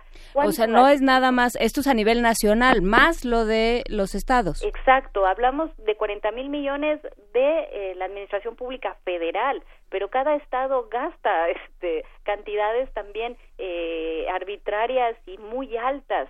Entonces, de verdad eh, necesitamos gastar tanto dinero teniendo tantas carencias y tantas cosas que atender en publicidad gubernamental. Necesitábamos topes también en la ley necesitábamos que se evitaran o que se pusieran candados a ampliaciones a lo largo de, del año. Eh, por ejemplo, en, en periodo electoral eh, el gasto en publicidad gubernamental se disparaba hace muchos años y entonces se empezó a poner un candado en el presupuesto de egresos de la Federación de que precisamente en los meses de campaña pues no se debería este, difundir publicidad gubernamental.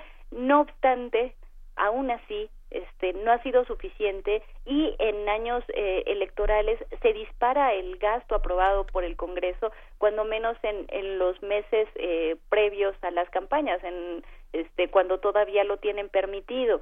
Y, y, se gastan cantidades que ni siquiera están presupuestadas y esos topes era necesario ponerlos en esta ley general de comunicación social que le llamamos ley chayote porque en realidad es eso sigue eh, fortaleciendo el, el, garrote y el premio a la hora de la asignación en el, en el dinero público.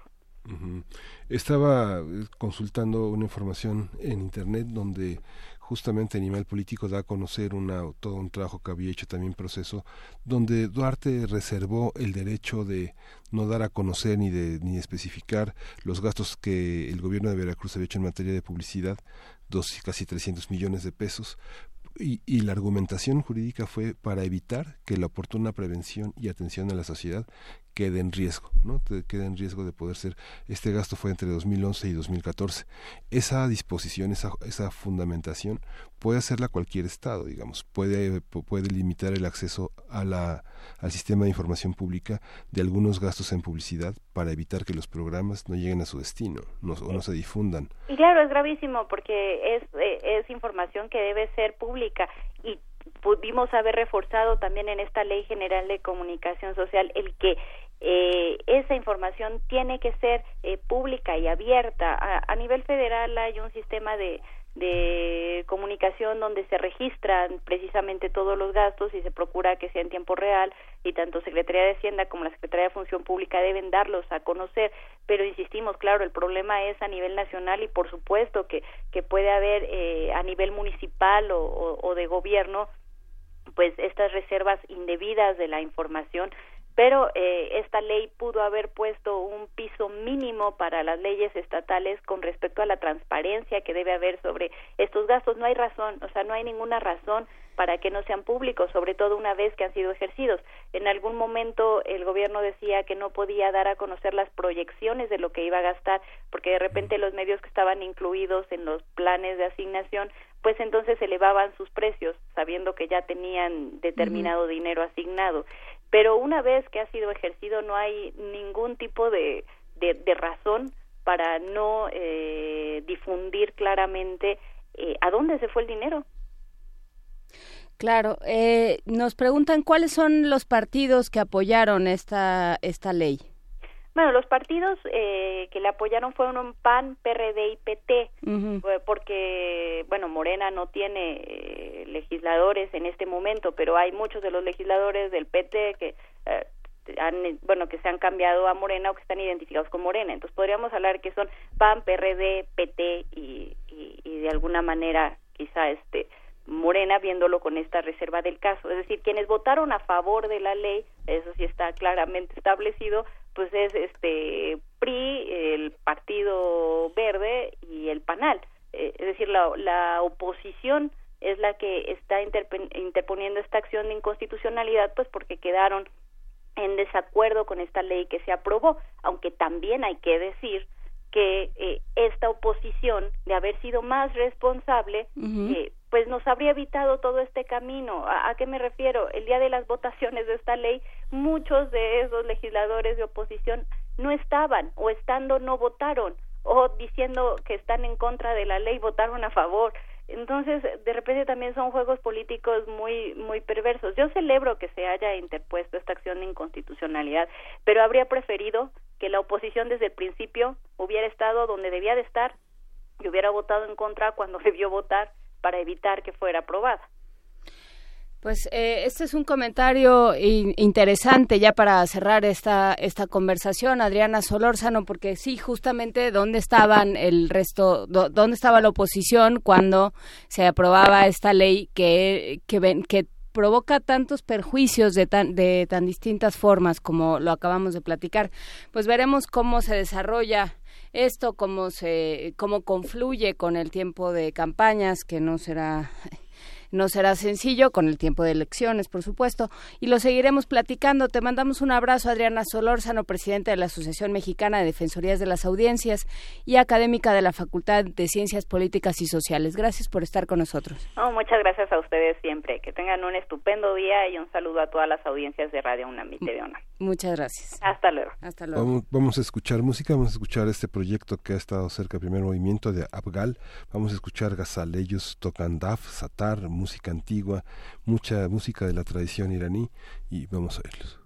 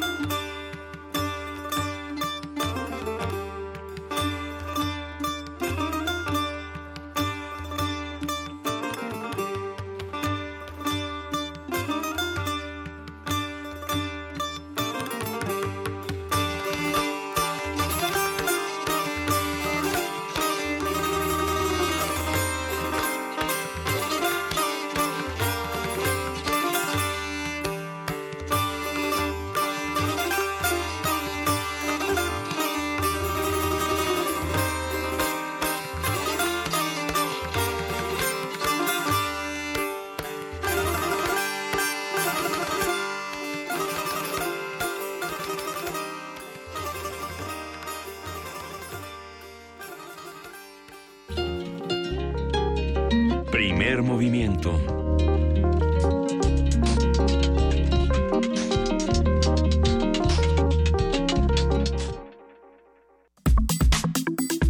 Nota Internacional. Donald Trump, presidente de Estados Unidos, retiró el apoyo de su país a la declaración final de la cumbre del G7. Esta fue, esa fue la reacción del mandatario al conocer las críticas que realizó el primer ministro canadiense Justin Trudeau a su política proteccionista durante la conferencia de clausura de la reunión celebrada en Quebec. Desde el avión que lo transportaba a Singapur para su reunión con Kim Jong-un, líder de Corea del Norte, Trump calificó a Trudeau de débil y deshonesto y reiteró sus amenazas de imponer aranceles a automóviles de Canadá. Los dirigentes del G7 firmaron el sábado un comunicado conjunto sobre comercio que, si bien no solucionan la disputa actual sobre los aranceles, propone nuevas negociaciones y la modernización de la Organización Mundial de Comercio, entre otros temas. Tras el rechazo de Donald Trump al comunicado conjunto, los países integrantes del G7 mostraron su respaldo al acuerdo alcanzado en Quebec, en Canadá.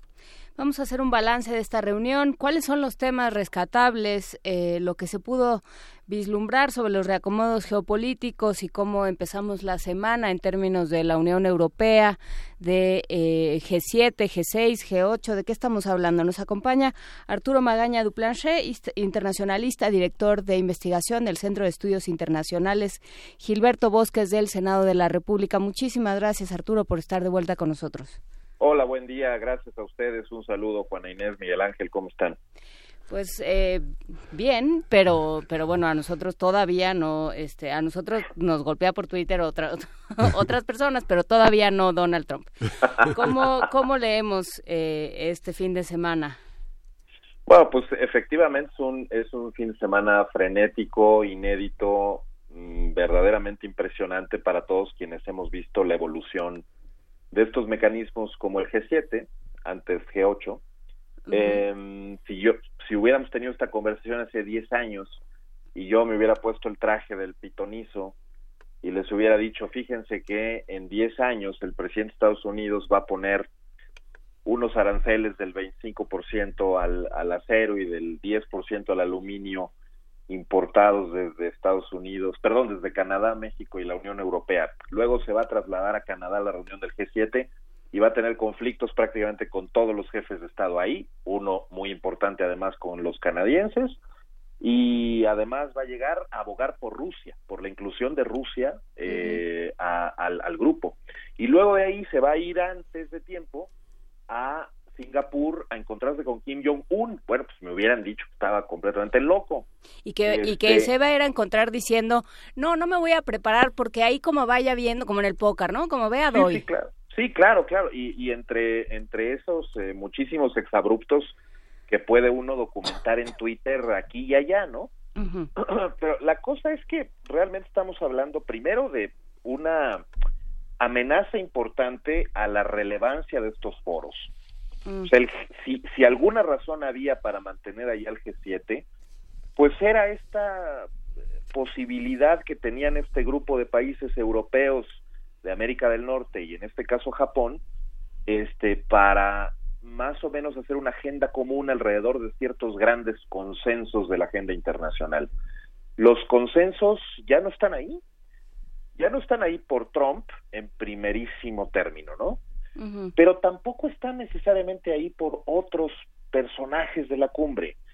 Theresa May no es exactamente la más eh, eh, entusiasta de una serie de, de, de- de disposiciones que, que terminaron en la declaración final y mucho menos el primer ministro italiano recién estrenado en los eh, grandes foros de jefes de Estado, este porque hasta hace dos semanas pues, estaba en su cubículo ahí de la Universidad de Florencia, ¿no? Y ahora de repente está este junto a la señora Merkel.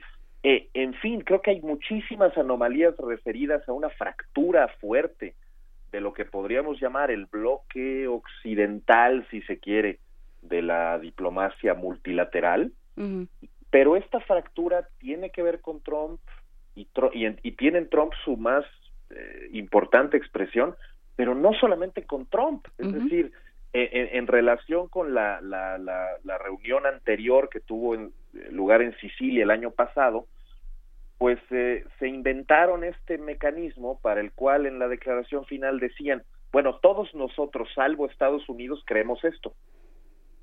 Por ejemplo, en relación con el tema cambio climático. porque no podían realmente incorporar un compromiso de implementación de los acuerdos de París, dado que Estados Unidos pues, se había retirado y que además estaba abogando en contra. Por tanto, estas, estas fracturas constantes y la, imposibilidad de tener pues, ni siquiera un documento final que es declarativo, que ni siquiera genera mayores compromisos, este, pues es bastante serio en la medida de que estos mecanismos son los que abonan a la gobernabilidad mundial de manera más o menos cíclica. Y, sobre todo eh, nos dice mucho sobre eh, cómo estamos entendiendo las formas de gobernar, porque bueno, pues eh, tradicionalmente, tú me corregirás si me equivoco, Arturo, pero tradicionalmente lo que se hacía era que en realidad esto los jefes de estado iban un poco a la foto, o sea, quien negociaba eran todo el cuerpo diplomático, eran una serie de especialistas, ellos eran los que tenían estas reuniones fuertes y de pronto eso cambia con estos eh, personajes con personalidades tan tan avasalladoras y que y que creen que no necesitan de un aparato de Estado. ¿Qué pasa, qué pasa con esto? ¿Dónde quedan los diplomáticos? ¿Qué va a ser de ustedes, Arturo? No, pues nos vamos a tener que dedicar a otra cosa o, más bien, este, pues gracias a Radio UNAM vamos a tener cosas que hacer. Este, Peter Navarro, por ejemplo, el consejero de la Casa Blanca en materia comercial, dijo que era un comunicado socialista. Luego Larry Kudlow, que es el asesor económico de Trump, acusó en la CNN a Trudeau de una cosa así como alta traición y de eh, acuchillar por la espalda a Trump. Este, todas estas, digamos, la continencia verbal ya no está ahí. Es decir, ya no hay un filtro necesariamente como para detener ciertos mensajes y declaraciones. La cosa es que los europeos pues están respondiendo a su manera, ¿no? Este, toda esta eh, difusión de fotografías que vimos el fin de semana, estoy seguro que ustedes las vieron, la de la señora Merkel de pie con Trump al centro en una silla, o bien la de Macron dejándole la huella del pulgar suyo en la mano a Trump. Este, son simplemente dos ejemplos simbólicos de que también los líderes democráticos eh, que nosotros eh, atribuimos, digamos, todavía el resguardo de la formalidad de estos eventos y tal, pues se, ven obligados a responder más o menos a la amenaza que está puesta enfrente de ellos, porque imagínate cómo responder a la propuesta de Trump de devolver al grupo a Rusia después de que su expulsión en 2014 fue por unas sanciones unánimes y después de que el propio Trump tiene un problema tremendo con Rusia y pues, aparentemente no debería de tener interés en eh, sentarse junto a los rusos o, ser acusado de ser un agente ruso en el en el G7 como se lo dijeron ya este algunos demócratas incluido John McCain. Em, pero en fin digamos yo creo que sí se rompe un consenso importante la fractura también es en las formas y además de esto eh, se evidencian muchos frentes abiertos. Este tanto Trump los tiene como la propia Unión Europea y la propia administración pues imagínate mantiene el suyo con China el otro con la Unión Europea y finalmente otro más con Canadá y México. Son sus aliados. Qué va a pasar pues no lo sabemos. Si fuera por la intención de Trump pues sería más bien buscar una especie de G3 como algunos han dicho, entre Estados Unidos, Rusia y China.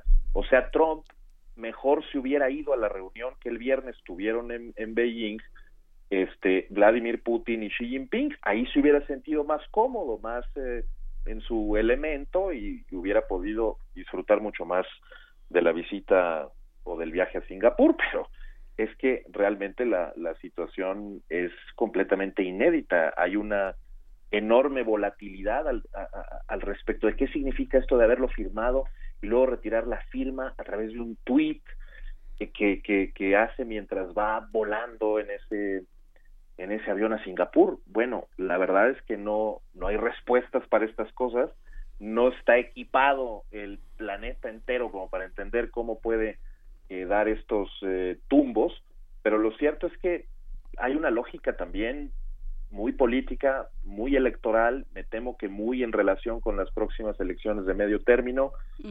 Trump quiere ganar el Congreso, sabe que tiene que conquistar eh, otra vez y enamorar todavía más al cinturón del óxido, y para eso hay que hablar de corregir el déficit comercial, amenazar con dejar de comerciar con los aliados si no hacen concesiones, eh, hablar bien de Rusia y tratar mal a quienes tienen una mala imagen por ser excesivamente liberales en términos comerciales y tal. Este, pero bueno, llevado hasta sus últimas consecuencias estas amenazas, pues serían insostenibles, serían regresar al siglo XIX. ¿Cuáles van a ser las consecuencias? Digamos, ya vimos el acero, el aluminio, como muy, muy, muy rápidamente en los primeros tres días hubo consecuencias en, en un observatorio como este, como un, un, lugar de reunión como el G7, ¿qué consecuencias inmediatas puede, podemos ver, digamos, en las próximas semanas? Este? Pues mira, de, entrada las, las relaciones con, con Europa van a ser cada vez más tirantes. Eh, y no es menor la consideración de que les eche la culpa a todos estos del déficit comercial que Estados Unidos tiene con el resto del mundo.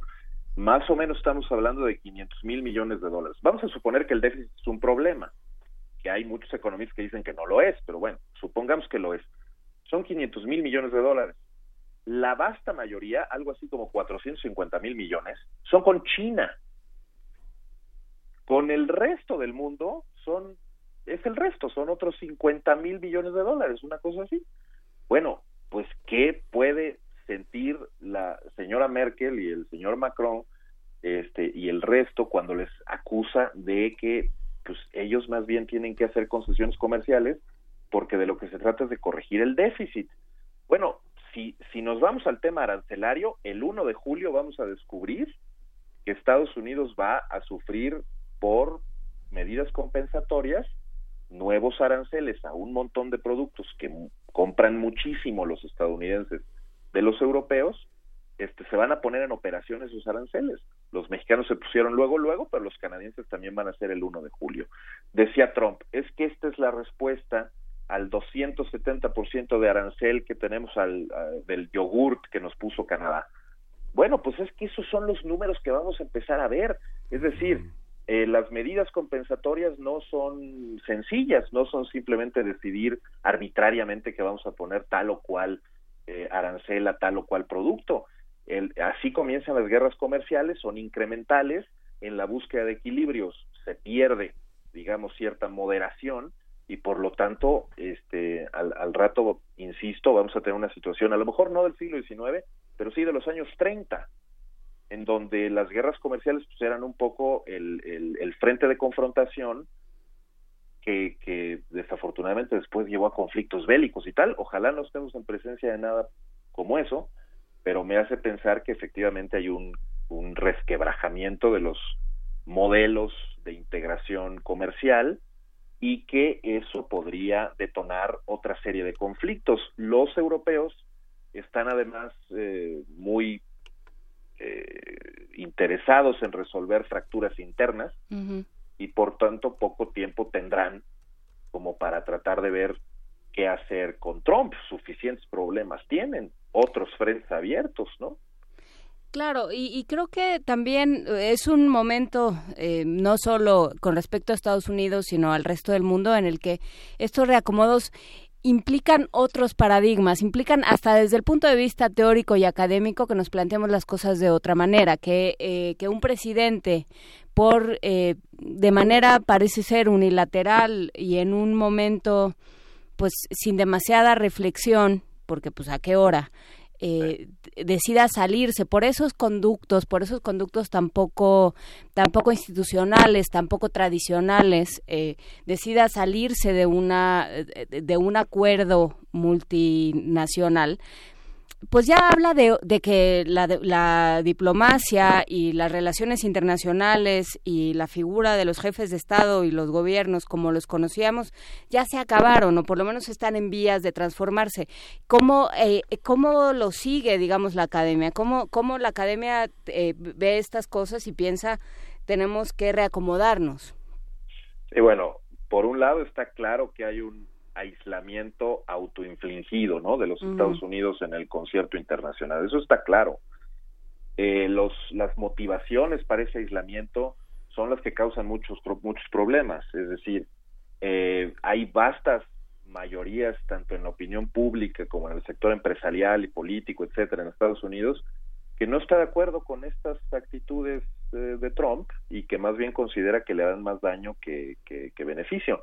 Pero todo está leído en este escenario del post-truth, eh, de este híbrido ambiguo de circunstancias eh, de la posverdad, donde se supone que estos hechos objetivos influyen menos en las decisiones. Las decisiones no están normadas por un diagnóstico eh, adecuado y equilibrado de la realidad, sino más bien por un planteamiento esencialmente político de allegarse ciertas emociones a la creencia personal eh, y vincularlas más o menos a, ciertas sensaciones primarias, ¿no? De odio o de este, o de resquemor ante ciertos grupos. Hay muchísima gente que piensa que este aislamiento internacional de Estados Unidos vale la pena porque este le creen el argumento de Trump de que les han visto la cara durante muchos años.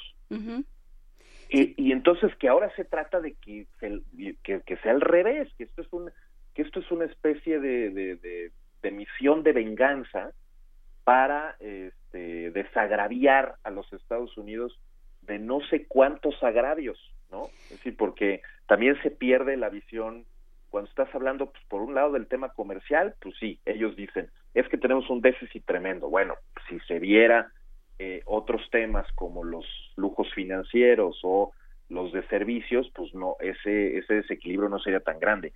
Y en todo caso, el desequilibrio tiene que ver con otros factores económicos. Y también tiene que ver, Arturo, no sé qué opinas, también tiene que ver con que Estados Unidos ha ido comprando eh, la posibilidad de meterse en todos lados. Ha ido comprando injerencia, ha ido comprando poder, ha ido comprando influencia en distintas partes del mundo. Digamos, no, no, eh, nadie le ha visto la cara. Más bien, Estados Unidos ha utilizado su poder económico como una estrategia de avance y de injerencia política y, social.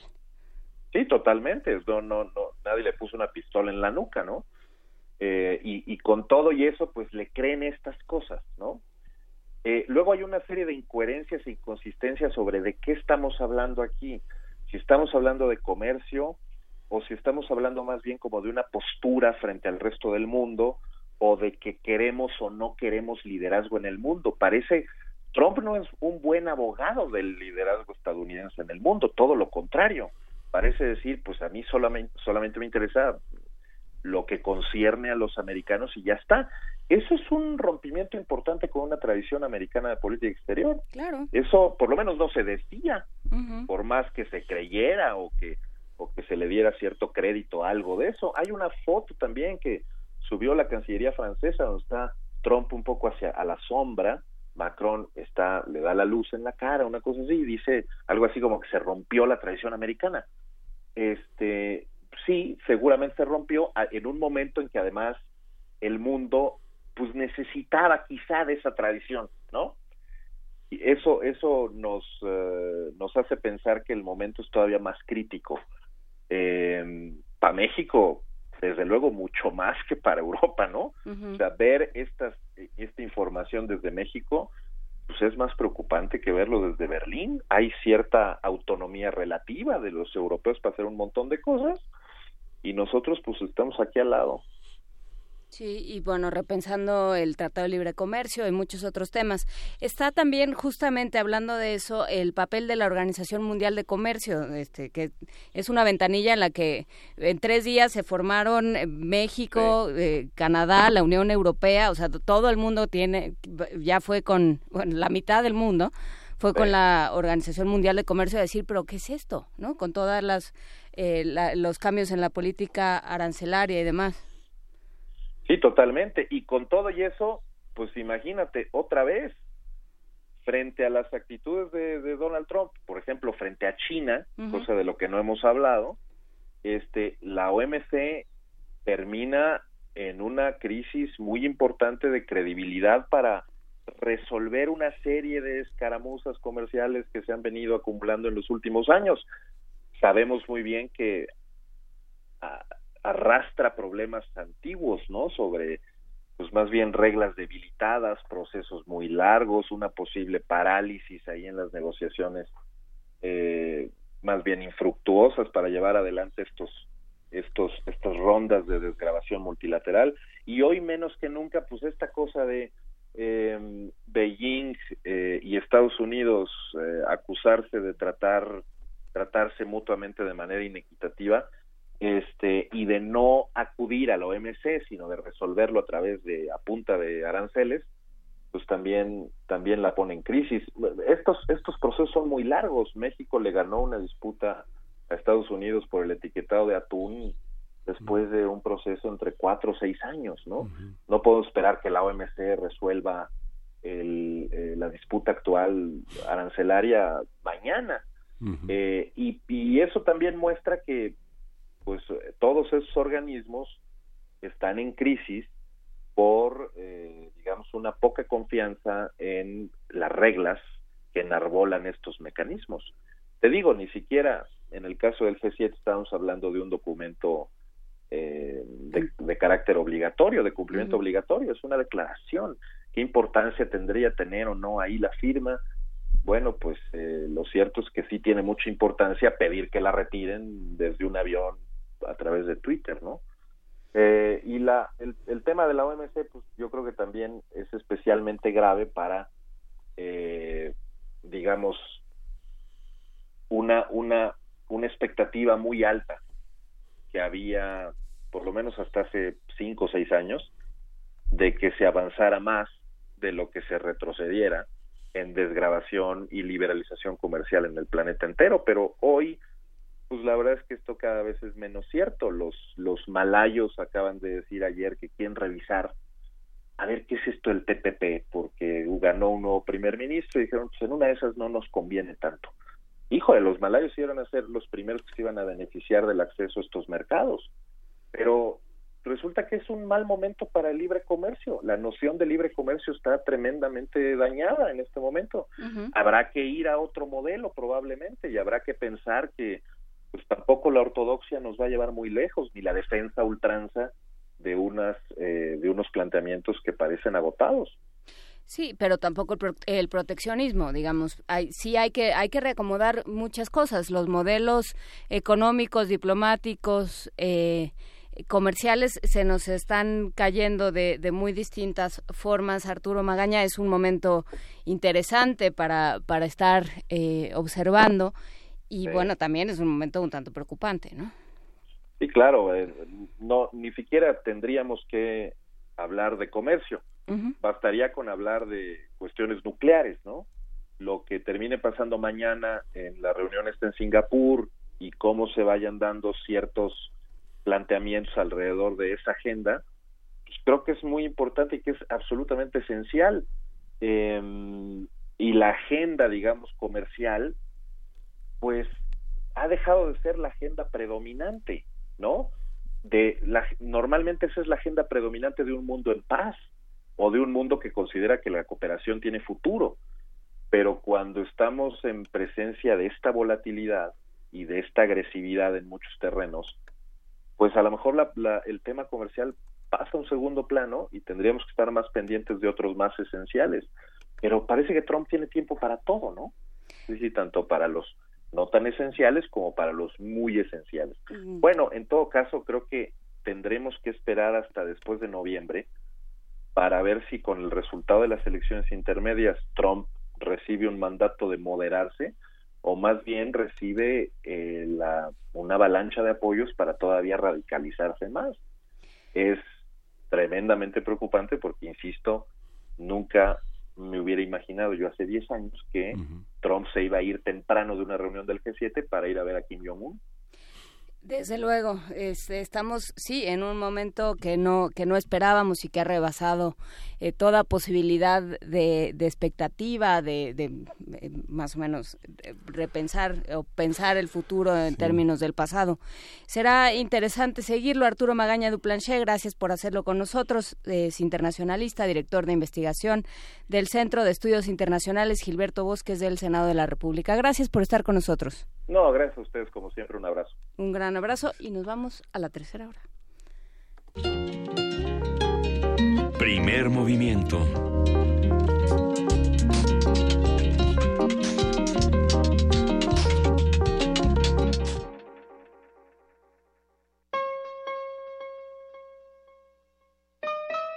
Tienes siete días para transformar tu vida, siete días para mejorarla o liberar tus demonios más profundos, porque estos siete podrían ser los últimos. Radio UNAM te invita a ver lo mejor y lo peor que sale de la mente de una amante de los perros a la que le han diagnosticado una enfermedad terminal. En la puesta en escena, Jimena Perrona, dramaturgia y dirección de Emilio Uriostegui, con Lisby Cuellar. todos los lunes de junio a las 20 horas en la sala Julián Carrillo de Radio UNAM, Adolfo Prieto 133, Colonia del Valle, cerca del Metrobús Amores. La entrada es libre. ¿Cómo vivirías con plenitud tus últimos días? Radio UNAM, experiencia sonora.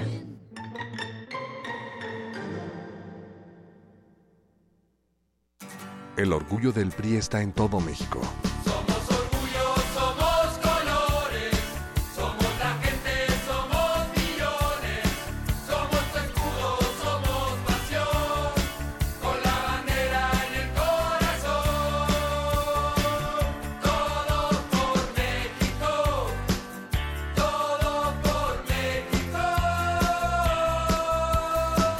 Orgullo del PRI está en su gente. No lo olvides. Es momento que nuestro pueblo despierte, de recuperar la esperanza que nos han arrebatado, de gritar juntos, con una sola voz. Seamos parte de este gran cambio histórico que Tenancingo necesita. Construyamos un Tenancingo con solidaridad, trabajo, igualdad y respeto, porque no se necesita estar en el poder para poder. Somos ciudadanos comprometidos. Vota este primero de julio. Vota por Fabricio Herrera Solano, candidato independiente.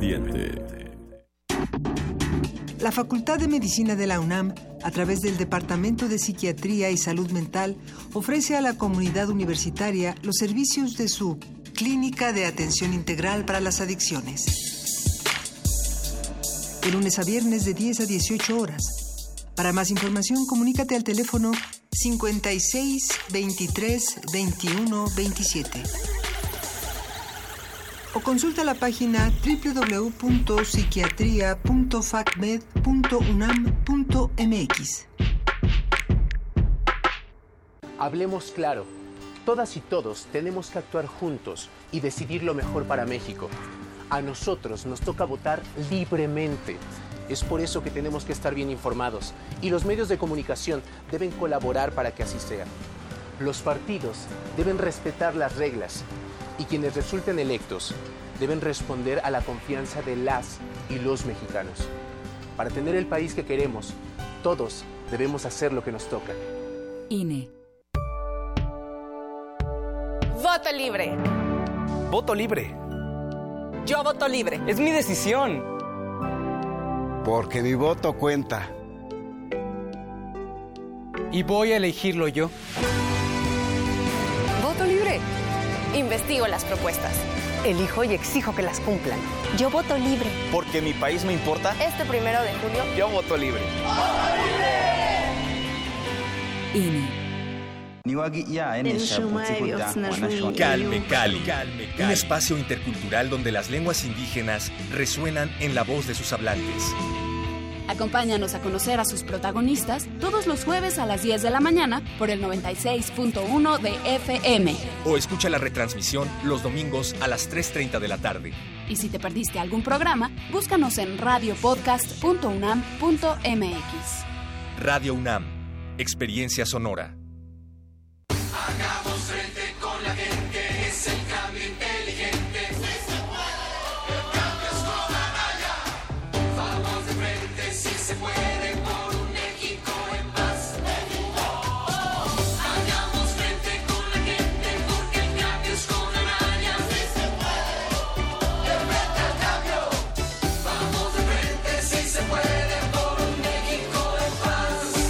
El cambio es Anaya. Vota PRD. Te hicimos cinco propuestas. Bancos de alimentos para que no se desperdicie comida. Transformar la basura en electricidad. Primer empleo a jóvenes sin experiencia. Permiso laboral con goce de sueldo para reuniones escolares. Y pena de muerte a secuestradores y asesinos. Somos candidatos del Verde y estas propuestas resuelven problemas reales. Tú puedes ayudar a que se hagan realidad. Queremos seguir cumpliéndote. Vota por los candidatos a diputados y senadores del Partido Verde. Vota Verde. Vota por los candidatos a diputados y senadores del Partido Verde.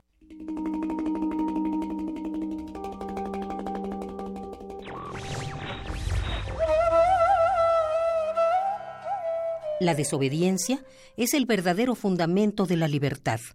Los obedientes deben ser esclavos. Henri David Thoreau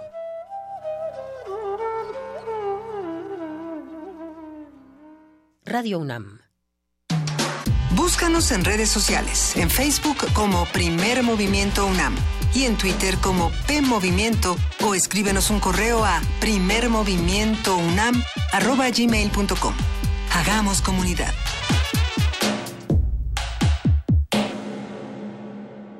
Nueve de la mañana con seis minutos, Miguel Ángel Quemain, ya estamos de vuelta.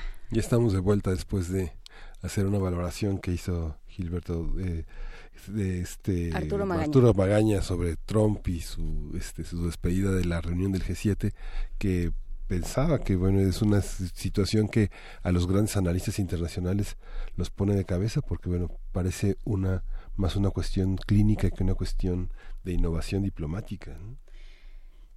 Sí, eh, y sin embargo, bueno, pues habla de otros, eh, de, que se puede, ¿no? O sea, ya estamos, est- se está probando el modelo, se está estirando a ver hasta dónde llega y bueno, pues ya nos estamos enterando de cómo está el asunto. Lo seguiremos platicando, por supuesto, seguiremos la, eh, la reunión en Corea que ya se avisó que puede durar hasta dos días porque bueno, hay muchos temas que tratar, pero bueno, pues todo puede ser entre estos dos jefes de Estado. Lo, lo platicaremos durante esta semana, que también tiene debate presidencial y bueno, tiene un montón de cosas. Pero por lo pronto, para seguir con este lunes, nos vamos a Poesía Necesaria.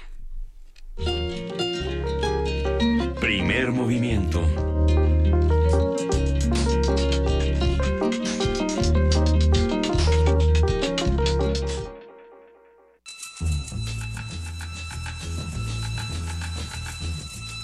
Es hora de poesía necesaria.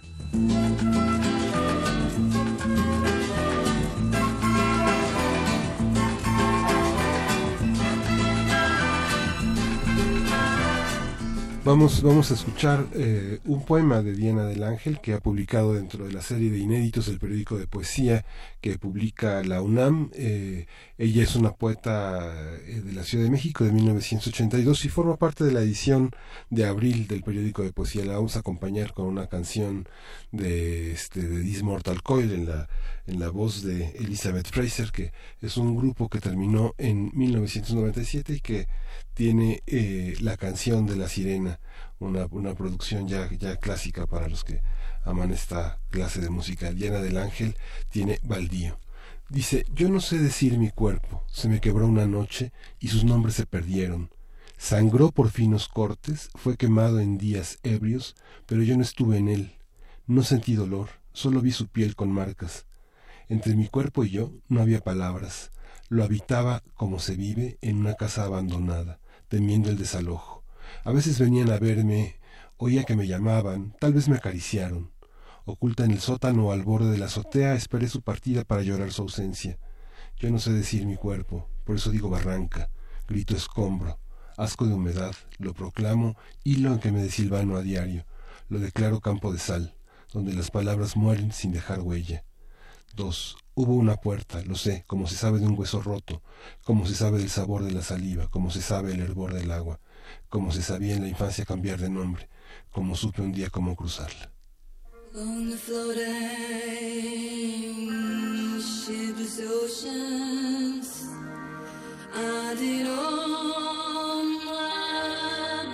smile time.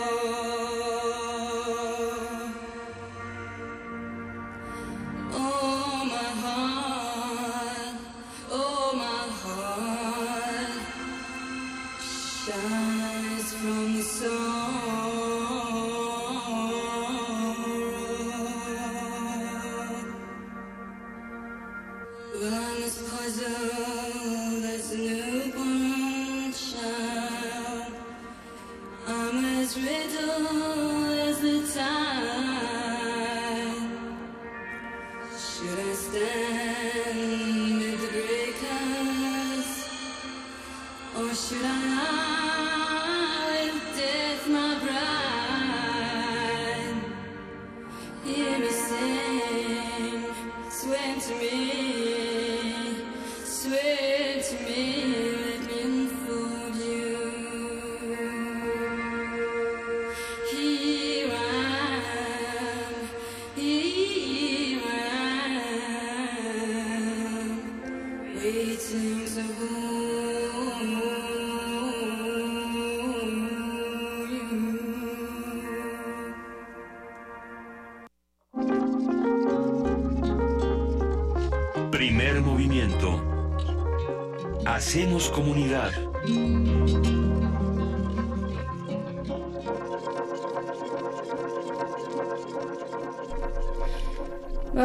Mañana con 12 minutos, ya seguimos aquí en primer movimiento.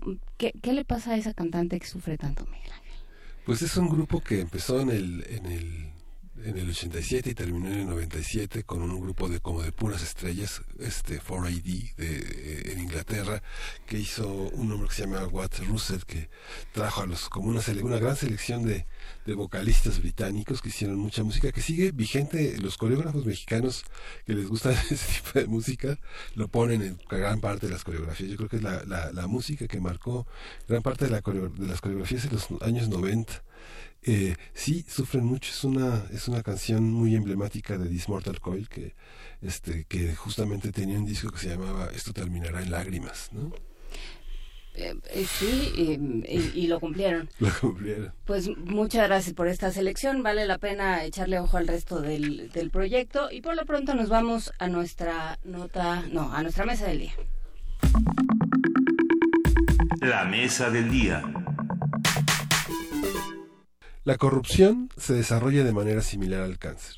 Este es uno de los hallazgos de un grupo interdisciplinario de investigadores de la UNAM para quienes la corrupción ya no se puede estudiar como un problema individual y de funcionarios, sino como una organización sistemática y estructural que tiene su origen en diferentes factores e instituciones. Con el fin de analizar cómo avanza la corrupción para evitar que se comporte como un cáncer, se creó el Observatorio de la Corrupción y la Impunidad, coordinado por la doctora Isa Luna Pla del Instituto de Investigaciones Jurídicas.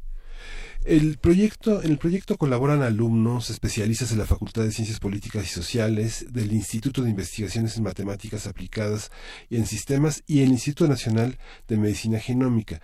Los casos de estudio que analiza el observatorio se pueden consultar en el sitio este, oci.jurídicas.unam.mx, donde está la parte específica del material que, que han puesto en juego para entender la corrupción. A partir de los estudios de este observatorio, hablaremos sobre la forma en que se propaga la corrupción, cómo puede seguirse y qué estrategias a partir de, este, de estos estudios se pueden proponer para ubicarla y erradicarla. Para ello nos acompaña la doctora Isa Luna Pla, coordinadora del Observatorio de la Corrupción e Impunidad del Instituto de Investigaciones Jurídicas. Muchísimas gracias, Isa Luna, por estar de vuelta con nosotros. Gracias, Juan Inés. Miguel Ángel, gracias por la invitación.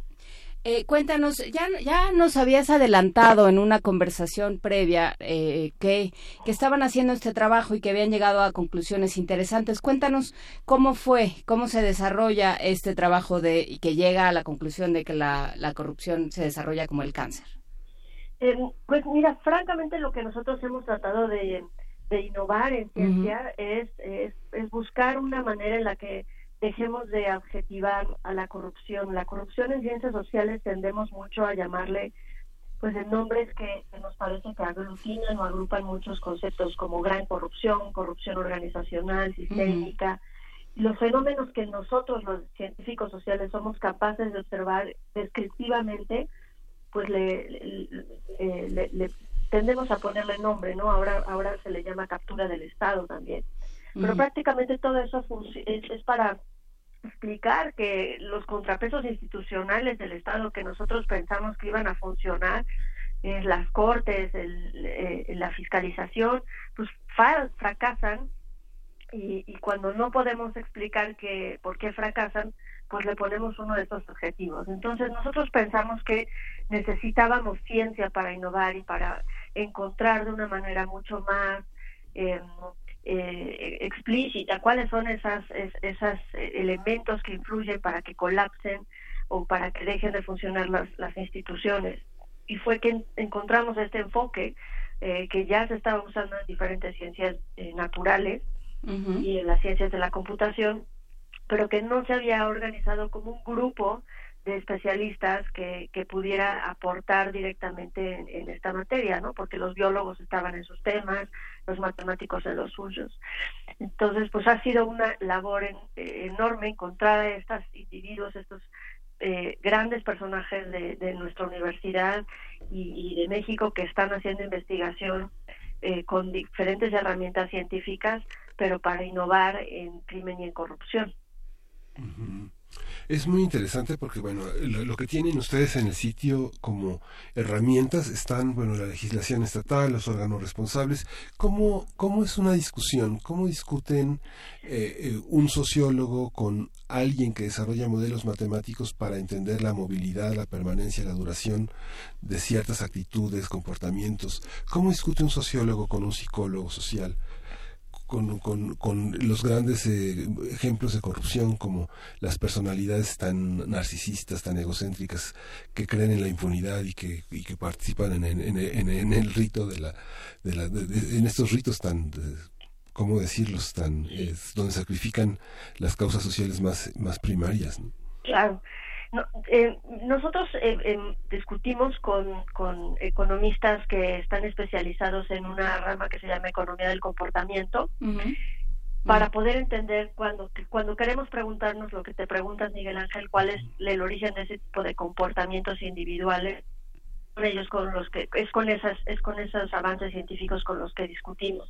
Y qué nos dicen que además también eh, nos estamos juntando y uniendo con una gran literatura que ya existe en antropología sobre el comportamiento humano frente al poder. Eh, ¿Y qué nos dicen? Pues que el, somos todos, en todo el país, en todo el mundo, en todos los países, somos individuos, seres sociales, que nos comportamos con reglas de reciprocidad. Nos gusta regresar lo que nos dan o regresar favores somos somos individuos que nos gusta comportarnos con reglas de lealtad, con, con reglas eh, jerárquicas, eh, respondemos a, a estímulos económicos, por supuesto, y, eh, y, y tenemos eh, una zona gris en nuestro cerebro en el cual a veces se nos olvidan las normas. Y eh, esos hallazgos nos han permitido desde las ciencias del comportamiento económico y desde la antropología eh, modelar o empezar a modelar cuáles pueden ser entonces estas reglas de comportamiento que pueden llevar pues no a que solamente actúe una persona o un individuo en su, su megalomanía siendo un gobernador o siendo un gran político, sino cómo es ese impacto dentro del comportamiento individual, cómo, cómo puede hacerse en escala, cuáles son los efectos de que tengamos un efecto de un comportamiento de esa naturaleza en escala con muchas personas con, con un efecto de contagio. Y entonces ahí es donde estudiamos otro enfoque que es el de los sistemas complejos con los biólogos que nos, y, con, y con matemáticos y computólogos que nos ayudan a entender que eh, funcionamos en redes. ¿no? Todos tenemos una red en nuestro, en nuestro smartphone, en nuestro teléfono celular eh, y eso no tiene nada de malo. El problema es cuando usas unas redes para poder ejercer acciones de crimen o acciones ilegales. A ver, entonces eh, pensemos en un eh, en un gobernador o en un presidente municipal que llega a eh, que es, ele es, electo, llega a su lugar y eh, inmediatamente quita al jefe de seguridad para poner a su compadre y empieza a funcionar de, de manera corrupta, de una manera en la que eh, va en contra de las normas y muchas veces en contra de la ley. ¿Qué sucede? ¿Qué se desencadena, Isaluna? Pues teóricamente dentro de las ciencias sociales lo que debería de haber sucedido es que esa persona no debería de haber movido a nadie porque para los eh, administrativistas el servicio profesional de carrera es fundamental para evitar ese tipo de, de, uh -huh. de actitudes. Pero como volví a mencionarlo, ya no ya, ya dio de sí ese modelo y sabemos que la realidad nos ha superado uh -huh. en, el, en, el, en, los hechos y esto es lo que sucede generalmente lo que estás mencionando. Entonces qué es lo que qué es lo que explica el, el, el, enfoque de sistemas complejos con este comportamiento pues que ese presidente municipal que llega a quitar a todas las personas lo que hace es sustituir una red por otra.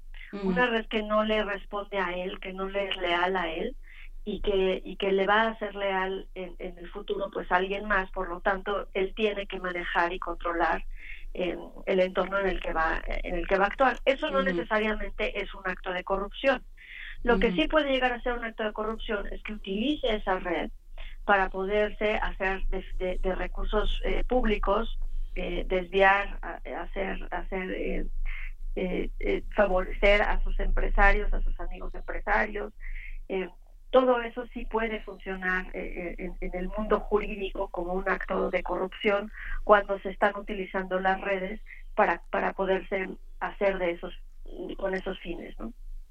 A ver, entonces desde el punto de vista de las ciencias sociales somos seres eh, que, que, que, que, tenemos en alta en alta consideración la lealtad, por ejemplo.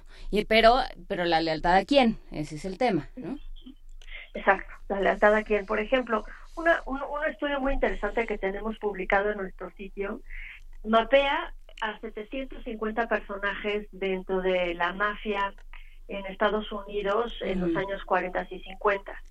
Eh, es, fue, fue un caso que se llamaba la Cosa Nostra. Uh -huh. Y el, el investigador en el 2017, que se apellida de la Posta, que hizo esta, esta red, la, la, la dibujó, la modeló, él se encuentra que la forma en la que funcionaba esa red, o sea, por lo cual era era era era altamente nociva al, al Estado, eh, era porque precisamente tenía unas reglas de lealtad muy importantes que funcionaban porque esas redes eran familiares uh -huh. y tenías a diferentes familias en diferentes estados de la de, de, de Estados Unidos que estaban todas entre ellas conectadas y, y funcionando pues para diferentes objetivos algunas eran administrativas, otras eran proveedoras, otras eran distribuidoras, en fin, tenían un, un, una funcionalidad en, dentro de todo el sistema nacional de, esa red. ¿no? Entonces ahí es donde puedes observar y entender mejor cómo esta corrupción es de una dimensión eh, no podemos controlar con nuestras instituciones tradicionales tradicionalmente en aquel momento lo que hicieron las autoridades estadounidenses pues fue tratar de eh, agarraran las cabecillas. Uh -huh. Pero se dieron cuenta que las cabezas de esas familias no necesariamente las podían enjuiciar por, porque no estaban directamente vinculadas a los actos, sino que ellos utilizaban intermediarios para poder realizar sus actos de, de crimen. Entonces, fue muy complicado vincularlos en procesos jurisdiccionales. y tampoco funcionó como para desarticularlas. Entonces, dentro de este enfoque, con, la tecnología que hoy tenemos para poder modelarlas, simular estas redes, podemos entender mejor cómo se deberían de contener, cómo se pueden controlar, cuáles son sus objetivos y sus funcionalidades y sobre todo cuáles son los personajes que, que hacen que, que se conecten entre diferentes comunidades estas este tipo de redes. Eh, ahora nosotros en estudios en corrupción lo que encontramos es que las redes de corrupción están muy que, que ejercen actos de corrupción como desvío de recursos eh, o, o- o contrataciones ilícitas están muy vinculadas también con, eh, con, con redes antiguas o que ya estaban per- permanentemente dentro del mismo territorio por años. No son, no son redes nuevas, sino que eh, el fenómeno a través de este enfoque se explica eh, hacia años atrás, donde hay una, una alta nivel de autoorganización de, esta- de, de varios individuos que van hacia lo largo de los años y trascendiendo gobiernos y gobernadores em, eh, con el mismo objetivo pues de, de, de hacer eh, de hacerse de dinero del Estado. Esta, ah, tienen, tienen también esta, esta parte de los casos que ahora mencionas. Eh, el caso, tienen tres casos sobre en su página. Las mujeres indígenas ñañú y los agentes del AFI, que fue un, eh, un caso de muchísimo escándalo. Tienen lo del eh, socavón. Pero este caso de las indígenas, eh, Jacinta, Francisco Marcial y Alberta Alcántara y Teresa González, cómo eh, la relación entre corrupción y derechos humanos, eh, que ahora nos recuerda tanto el tema de las policías municipales, comunitarias, eh, es algo muy semejante cómo se, están, se han establecido las acusaciones y cómo se estructuran los casos. ¿Podrías comentarnos cómo, cómo llegaron, cómo el observatorio radiografió este, este acontecimiento? Sí, nosotros también trabajamos con, con el observatorio de la Comisión Interamericana de Derechos Humanos, que tiene también su base en el Instituto de Investigaciones Jurídicas. Y ellos nos, nos propusieron algunos casos en donde identifican que eh, diversas eh, actos que pudieron haber sido de corrupción, tanto por acción como por omisión de las autoridades, eh, derivaron en, violaciones a eh, a derechos humanos. Entonces, el- este caso lo, lo elegimos particularmente porque dentro de los expedientes jurídicos se encuentran pues muchas inconsistencias que nos dan la pauta para pensar que hubo muchas omisiones dentro de las autoridades para que este caso funcionara. Y lo que nosotros observamos es que efectivamente, como lo ha dicho la CONAPRES, lo ha dicho la CNDH, lo ha dicho eh, la, la, la, OEA recientemente, eh, la corrupción afecta derechos humanos y tiene un impacto directo en la vida de las personas eh, en muchos en muchas circunstancias no solamente en el caso de por omisión por por las funciones jurisdiccionales sino también en el caso socavón que tenemos ahí.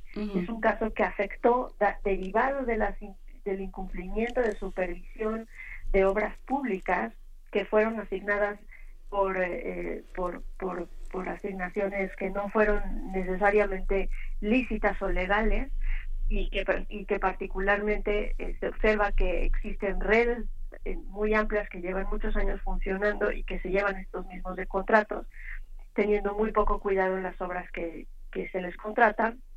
Entonces encontramos pues que unas dos personas perdieron la vida en, en esa en esa vía.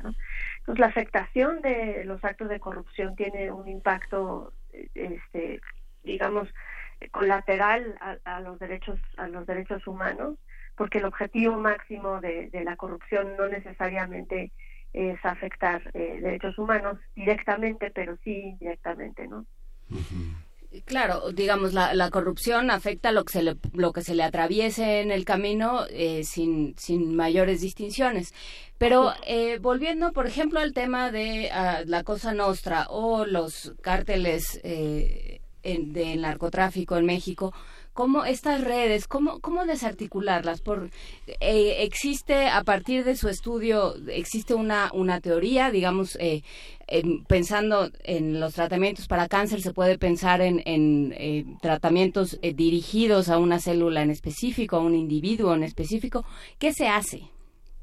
Sí, la, las teorías que nosotros estamos utilizando tienen son son, son totalmente empíricas. Estos no son teorías que están basadas solamente en lo que otro otro académico dijo hace muchos años, en fin, tiene que ver eh, específicamente con cómo los datos nos van arrojando resultados dentro de, de- dentro de la aplicación de, de- de posibles soluciones. Entonces, ahí es donde trabajamos con los con los cancerólogos para entender cómo ellos desarticulan o eh, combaten eh, redes de, de cáncer que tienen la particularidad eh, y la comparten junto con las redes de corrupción de ser redes que se autoorganizan, que son muy resilientes, muy resistentes, que se desarrollan bajo contextos o, o caldos de cultivo, no un medio ambiente propicio para que para que se propaguen eh, las células, en el caso del cáncer, las malignas, y para que eh, sea muy difícil eh, combatirlas, dado que tienen un alto nivel de cohesión y que se pueden reorganizar. Entonces, lo que los cancerólogos encuentran es que pues, con que encuentres un nodo muy grande que está causando la enfermedad, no necesariamente extirpándolo vas a poder resolver eh, el problema porque la red se va a reorganizar y pues puede haber una metástasis, ¿no? Que es lo que hemos visto justamente con las organizaciones del narcotráfico, que a lo mejor detienen a uno que supuestamente es el cabecilla y lo que sucede es que se separa en dos y entonces tienes a Jalisco Nueva Generación y, y a los y a los rojos y, y entonces ya eh, la- el asunto se vuelve se vuelve mucho más difícil de atacar porque ya son muchos frentes. Sí, entonces pues nuestra labor es generar información, documentos que puedan servir para esa toma de decisiones estratégicas de cómo se debería de, de combatir una vez que conoces cuáles son reales, realmente las operaciones, la, la funcionalidad y cuáles son los elementos que hacen que esa red siga funcionando. Dentro de las teorías eh, biológicas, pues lo que sabemos es que las redes pueden ser controladas, pero no necesariamente Erradicadas. erradicadas. Un observatorio como este, digamos, ¿qué incidencia tiene? ¿Qué nivel de interlocución? Pensando ahora en los candidatos, pensando en las instituciones. En la esta mañana conversamos con el doctor Alejandro Velázquez y Velázquez Montes sobre el tema del medio ambiente y la agenda ambiental. Y uno de los aspectos que señalaba es que, por ejemplo, la contraposición de leyes, ¿no? Tenemos una ley general de asentamientos humanos y tenemos una ley general de asentamientos humanos y desarrollo urbano y ordenación territorial que se contraponen con la ley de medio ambiente. La ley de medio ambiente habla de la naturaleza y de las cosas, la ley de asentamientos de las personas. Lo que se privilegió durante el sexenio de Mancera fueron las inmobiliarias. ¿Cómo contraponer ¿Cómo entender eso, digamos, pensando que un escenario privilegiado es un instituto como el de investigaciones jurídicas, donde hay la posibilidad de trabajar no solo teóricamente, sino en casos prácticos sobre temas de la ley, donde tenemos muchos magistrados en ejercicio que vienen de esta de este tema académico y cuál es el alcance de una de un observatorio como este con las raíces profundamente científicas que tiene. ¿Le hacen caso? a ¿Qué legitimidad en el orden jurídico administrativo tiene? Pues la trascendencia de la investigación científica que se está empezando a hacer en la UNAM, en este observatorio, em, eh, eh, está, eh, está permeando, aunque tiene que ser lento, porque pues, los fenómenos sociales son lentos por naturaleza, sus transformaciones así lo son. Pero lo importante es que empecemos a ver el problema desde una óptica distinta y ahí creo que estamos ganando, ahí, ahí creo que estamos ganando terreno. Cada vez más nuestros nuestros abogados, nuestros juristas eh, se dan cuenta de que efectivamente no pueden explicar por por, por más eh, este, ciencias sociales que hagamos, no pueden explicar completamente cuál es el fenómeno y sus magnitudes. Y entonces lo que empezamos a discutir ahora es cuáles son las nuevas capacidades institucionales que tienen que tener las, las, las instituciones dedicadas a la fiscalización, a la procuración de justicia para poder combatir estos fenómenos. Una buena discusión es pues, qué tendría que tener una gran fiscalía eh, anticorrupción cuando tienes, a, a- a, no sé, esté conformada de unas 10 individuos que pues por muchas ganas que le echen pues están enfrentándose a redes a, a redes de corrupción y redes criminales pues amplísimas no apenas supimos eh, este que parece que la, la red de de corrupción del gobierno de Javier Duarte en Veracruz, pues tiene cientos de empresas, cientos de empresas que no pueden ser todas ellas analizadas en sus vínculos, pues simplemente por humanos. Necesitamos computadoras, necesitamos datos, necesitamos información para poderlo hacer. Y esto ya empezó a permear en algunos años, desde algunos años en nuestro marco jurídico. Por ejemplo, en el- la Ley General del Sistema Nacional Anticorrupción, eh, ya tenemos, eh, esto no es obra desde luego del observatorio, sino ya de un movimiento de datos que se viene gestando en nuestro país con muchos años de anticipación, ya tenemos la, la obligación de las autoridades de conectar sus sistemas de datos y generar una plataforma nacional de anticorrupción que pueda que pueda ofrecer cada vez más información. Creo que también en, en tiempos como estamos, en tiempos preelectorales, eh, Isa Luna, será interesante re- resaltar un par de cosas de las que decías de estas eh, redes de corrupción, ¿no? Por un lado, que encuentran un medio propicio y que son muy resilientes. Pensar que una decisión que se toma en las urnas o el, el- la sustitución de una persona por otra va a solucionar las cosas eh, mágicamente o automáticamente es negar la existencia de estas redes y de este medio, ¿no? Pensar que todo, todo radica en el individuo, eh, lo, lo decíamos al principio de la conversación, pero creo que valdría la pena abundar sobre este tema. No es, no, e- no Sí. son individuos quienes van a poder o sea, no, no son individuos Sí. aislados quienes van a poder eh, terminar con esto o paliarlo de alguna forma. Así es, no es no es un individuo con mucha voluntad, no es un gran fiscal con mucha independencia, no es un gran auditor de la federación con mucha ética, son eh, él y, y todas las personas que estén detrás de ellos que puedan llevar a cabo pues unas acciones distintas. Pero eh, lo que estamos viendo es muy interesante en estas elecciones. Las, esta semana, la semana pasada hablábamos con Francisco Abundis, un investigador del CIDE, que ha estudiado el fenómeno de, de las elecciones desde hace algunos años, pero particularmente nos decía que en enero de este año particularmente se cambió el electorado, digamos, de, de- de partido y, y de candidato eh, eh, con una con, un, con, con una marcada decisión derivado de varias, varios aspectos que han hecho eh, ese cambio y entre ellos uno de ellos es la percepción de corrupción. La corrupción está dentro de está como un motor detrás de, de- de- nuestro sentido de voto, de nuestras de, nuestras decisiones. Eh, eso se explica también por una por una decepción y por, por una amplia eh, mediatización de los casos de corrupción, pero también se explica porque eh, porque porque finalmente pues eh, eh, quien quien gana esta elección es quien ha llevado con su propia red eh, eh, todos estos est- eh, eh, eh, estos estos casos y esta información la ha capitalizado para poderse hacer de, de- del voto popular y del, y del voto de, de la ciudadanía.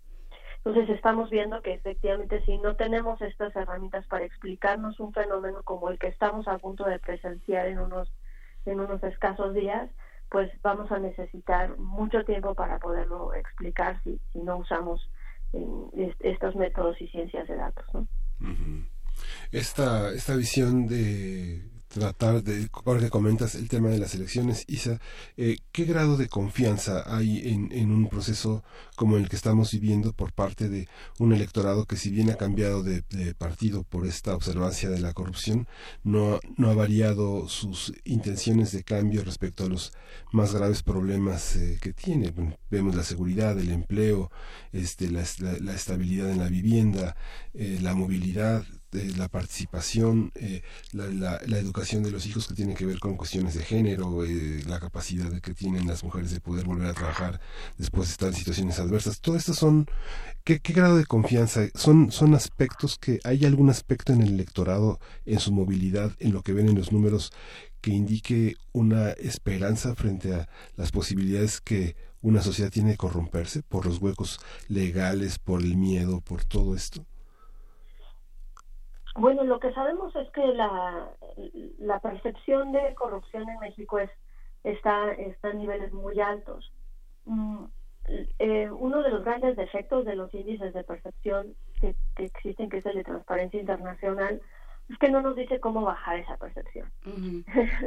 tú, tú, tú puedes ver que México sube, sube y cada vez está, está peor, pero prácticamente el índice como herramienta no es una herramienta científica porque no te permite decir, pues muévele aquí para que entonces el año que entra tus niveles empiecen a bajar. Entonces, eh, entender esa percepción eh, es todo un reto académico, eh, pero lo que sí podemos decir es que prácticamente no necesariamente depende de, de mucho de las acciones gubernamentales. La percepción se nutre a partir de, de lo que se alimenta en los medios de comunicación a, a, a, la opinión pública y de lo que la gente dentro de su entorno, dentro de su mundo cercano, pues percibe como, como un ambiente ilegal o no ilegal. Y ahí eh, prácticamente pues tenemos que la gente identifica que esto es un problema nacional, absolutamente ha salido en todas las encuestas, que la corrupción está en el tercer lugar en los problemas nacionales que se quieren resolver. Y entonces la pregunta que haces, Miguel Ángel, pues cuáles son las respuestas que podríamos tener frente eh, en, nuestro proceso electoral frente a esto, frente a este electorado que está exigiendo pues una solución a, es, a esta gran eh, este, nación con un caldo de cultivo de ilegalidad tremendo. Lo que identificamos en el debate, en los debates políticos actuales y electorales, es que el nivel de discusión es muy, es, es, es muy eh, pues sentimental, ¿no? Se, prácticamente están, están, están solamente los candidatos pues jugando el juego del discurso en el que pues mientras más emociones le, le inyectes al, al, al, proceso y a las personas, pues, pues eso es lo que único que va a mover al electorado a votar.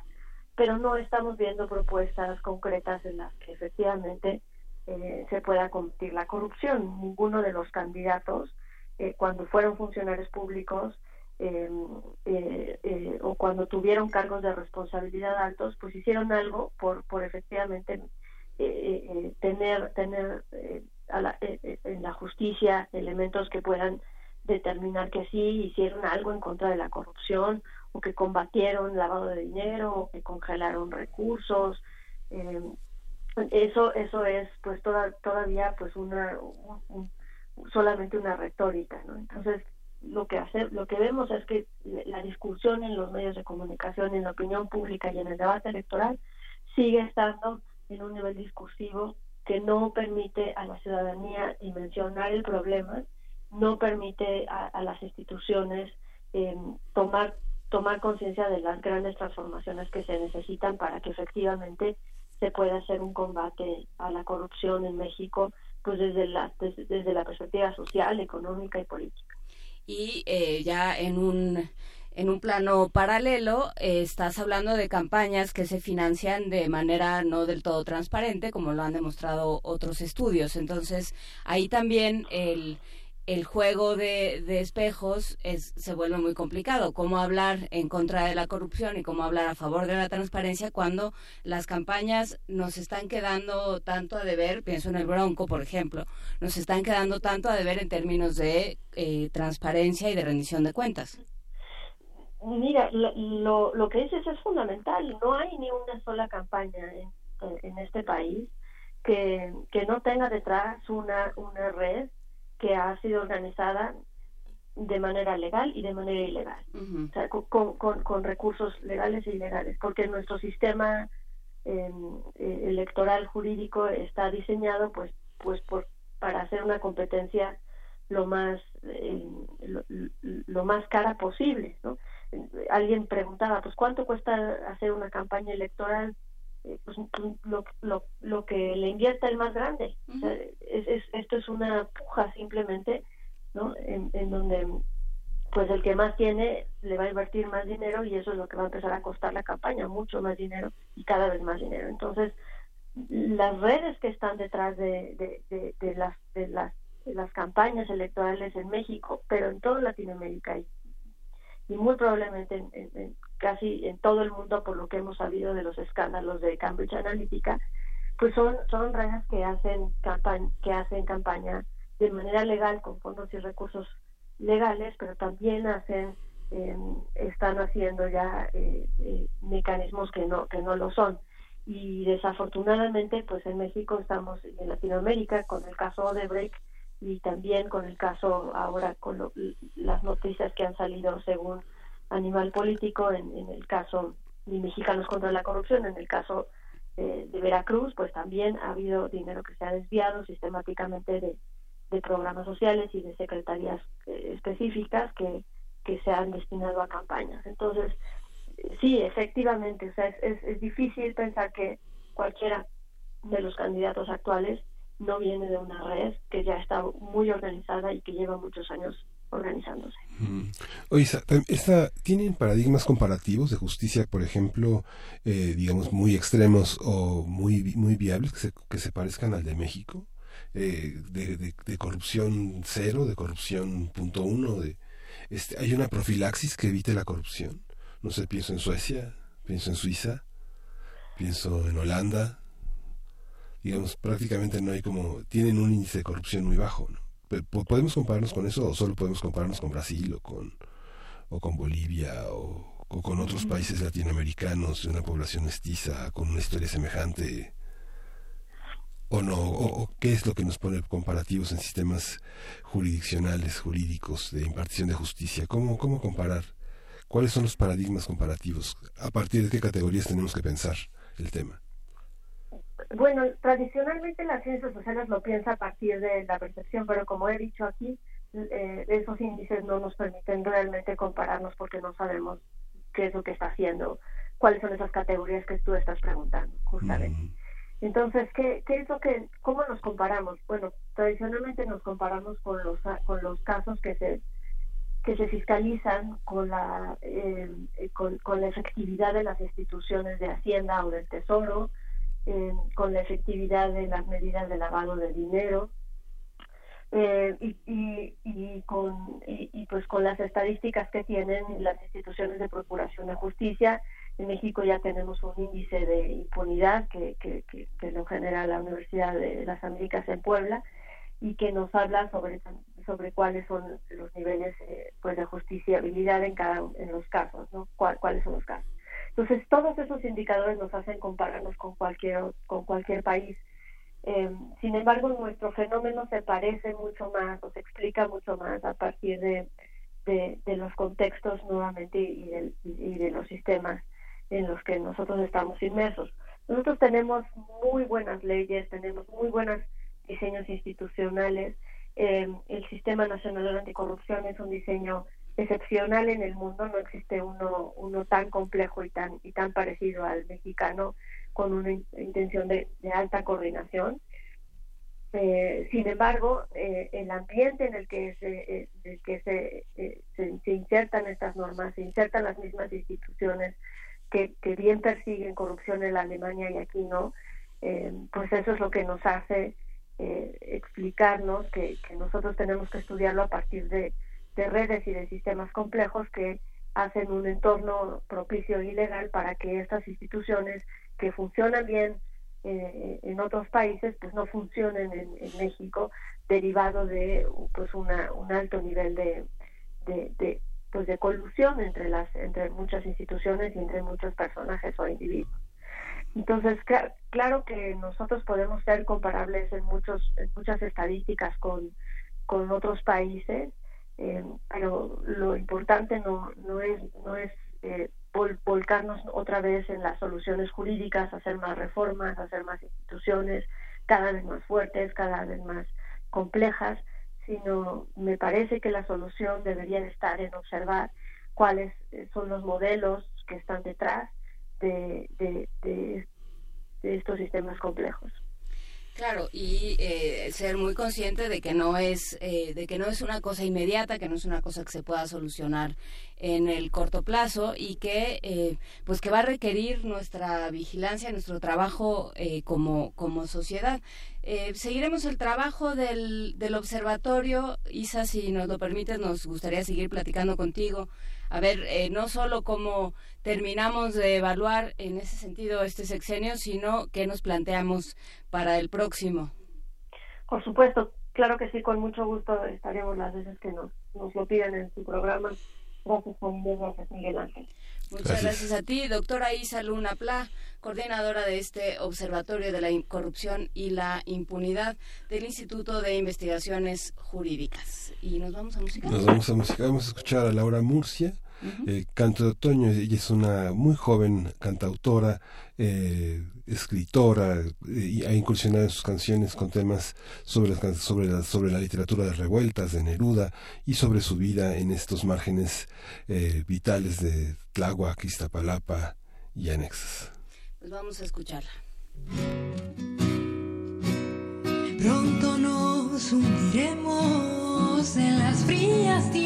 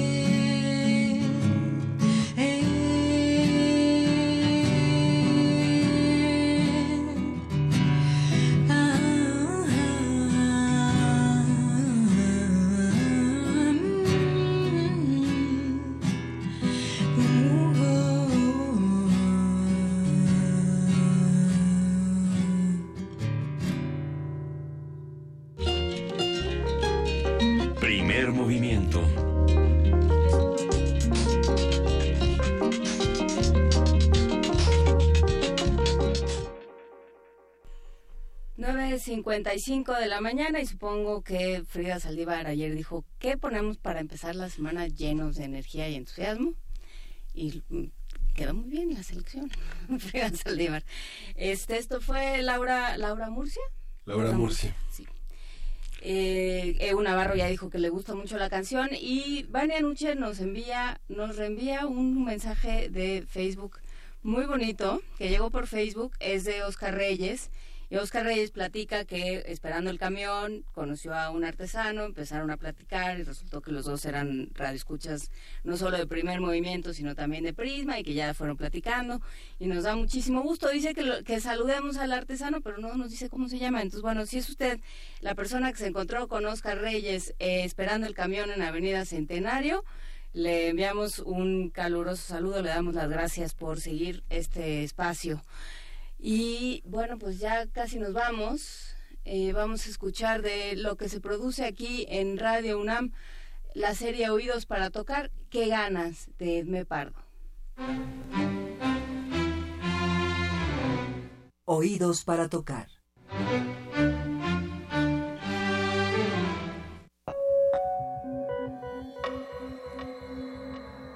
Minificciones sonoras.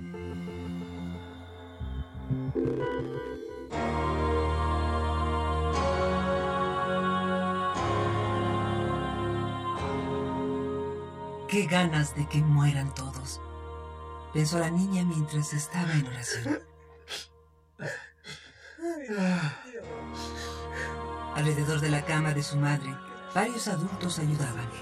Sollozaban, se postraban.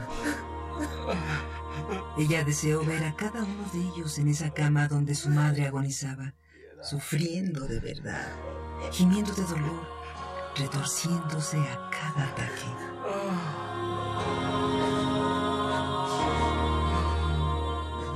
Los acomodó a cada uno en su lecho de muerte.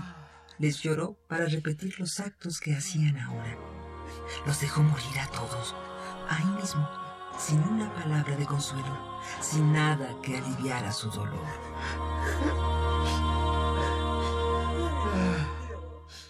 ¡Qué ganas de que mueran todos! ¡Qué ganas!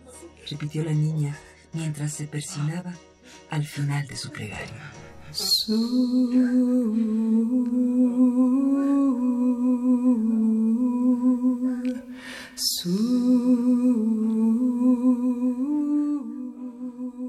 Qué ganas. Edmé Pardo.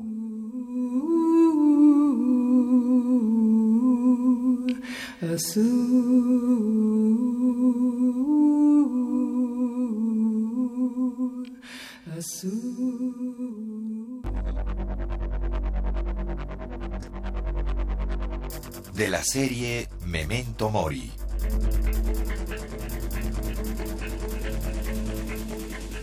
Oídos para tocar.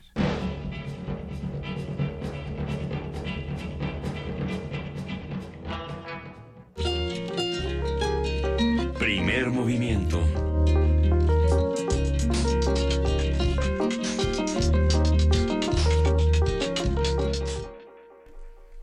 Regresamos, esto fue Qué ganas de Edmé Pardo en nuestra eh, serie Oídos para Tocar. Nos están avisando tanto Montserrat Chávez como Ibarricetus Cargotti que eh, la transmisión por internet está fallando. Vamos a ver qué se puede hacer. Eh, también se puede, se puede ver por el Facebook Live de TV UNAM, ¿no? Si no me equivoco. Sí. La transmisión de TV UNAM. Pero bueno, de todas maneras vamos a, a ver qué es lo que está sucediendo. Muchas gracias por comentárnoslo y pues ya nos vamos. Ya nos vamos. Mañana es un día de debate. Vamos a este eh, una, tenemos una tenemos como una antología de opiniones y de análisis que vale la pena revisar en los en los podcasts del primer movimiento y acercarse a este debate. Vamos a despedirnos con una canción. eh, vamos a escuchar a Susana Vaca. Ella es una mujer limeña, es eh, música afroperuana y nada menos que de Chabuca Granda. Vamos a escuchar el surco. Chabuca Granda se dedicó a hacer muchos valses criollos, pero también muchas indagaciones en la música afro, afroperuana. Vale la pena escuchar esta, esta muestra. Y pues ya nos vamos, jóvenes. Ya nos vamos. Esto fue Primer Movimiento. México, México, el mundo es de la universidad.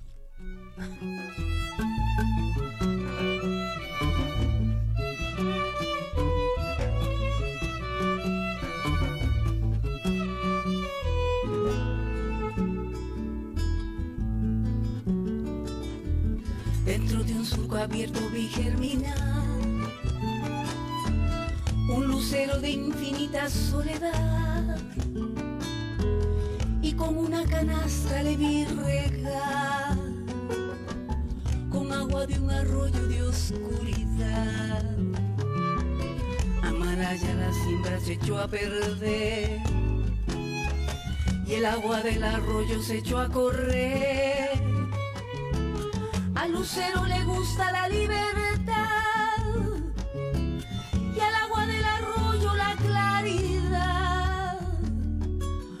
fruto el lucero, se fue.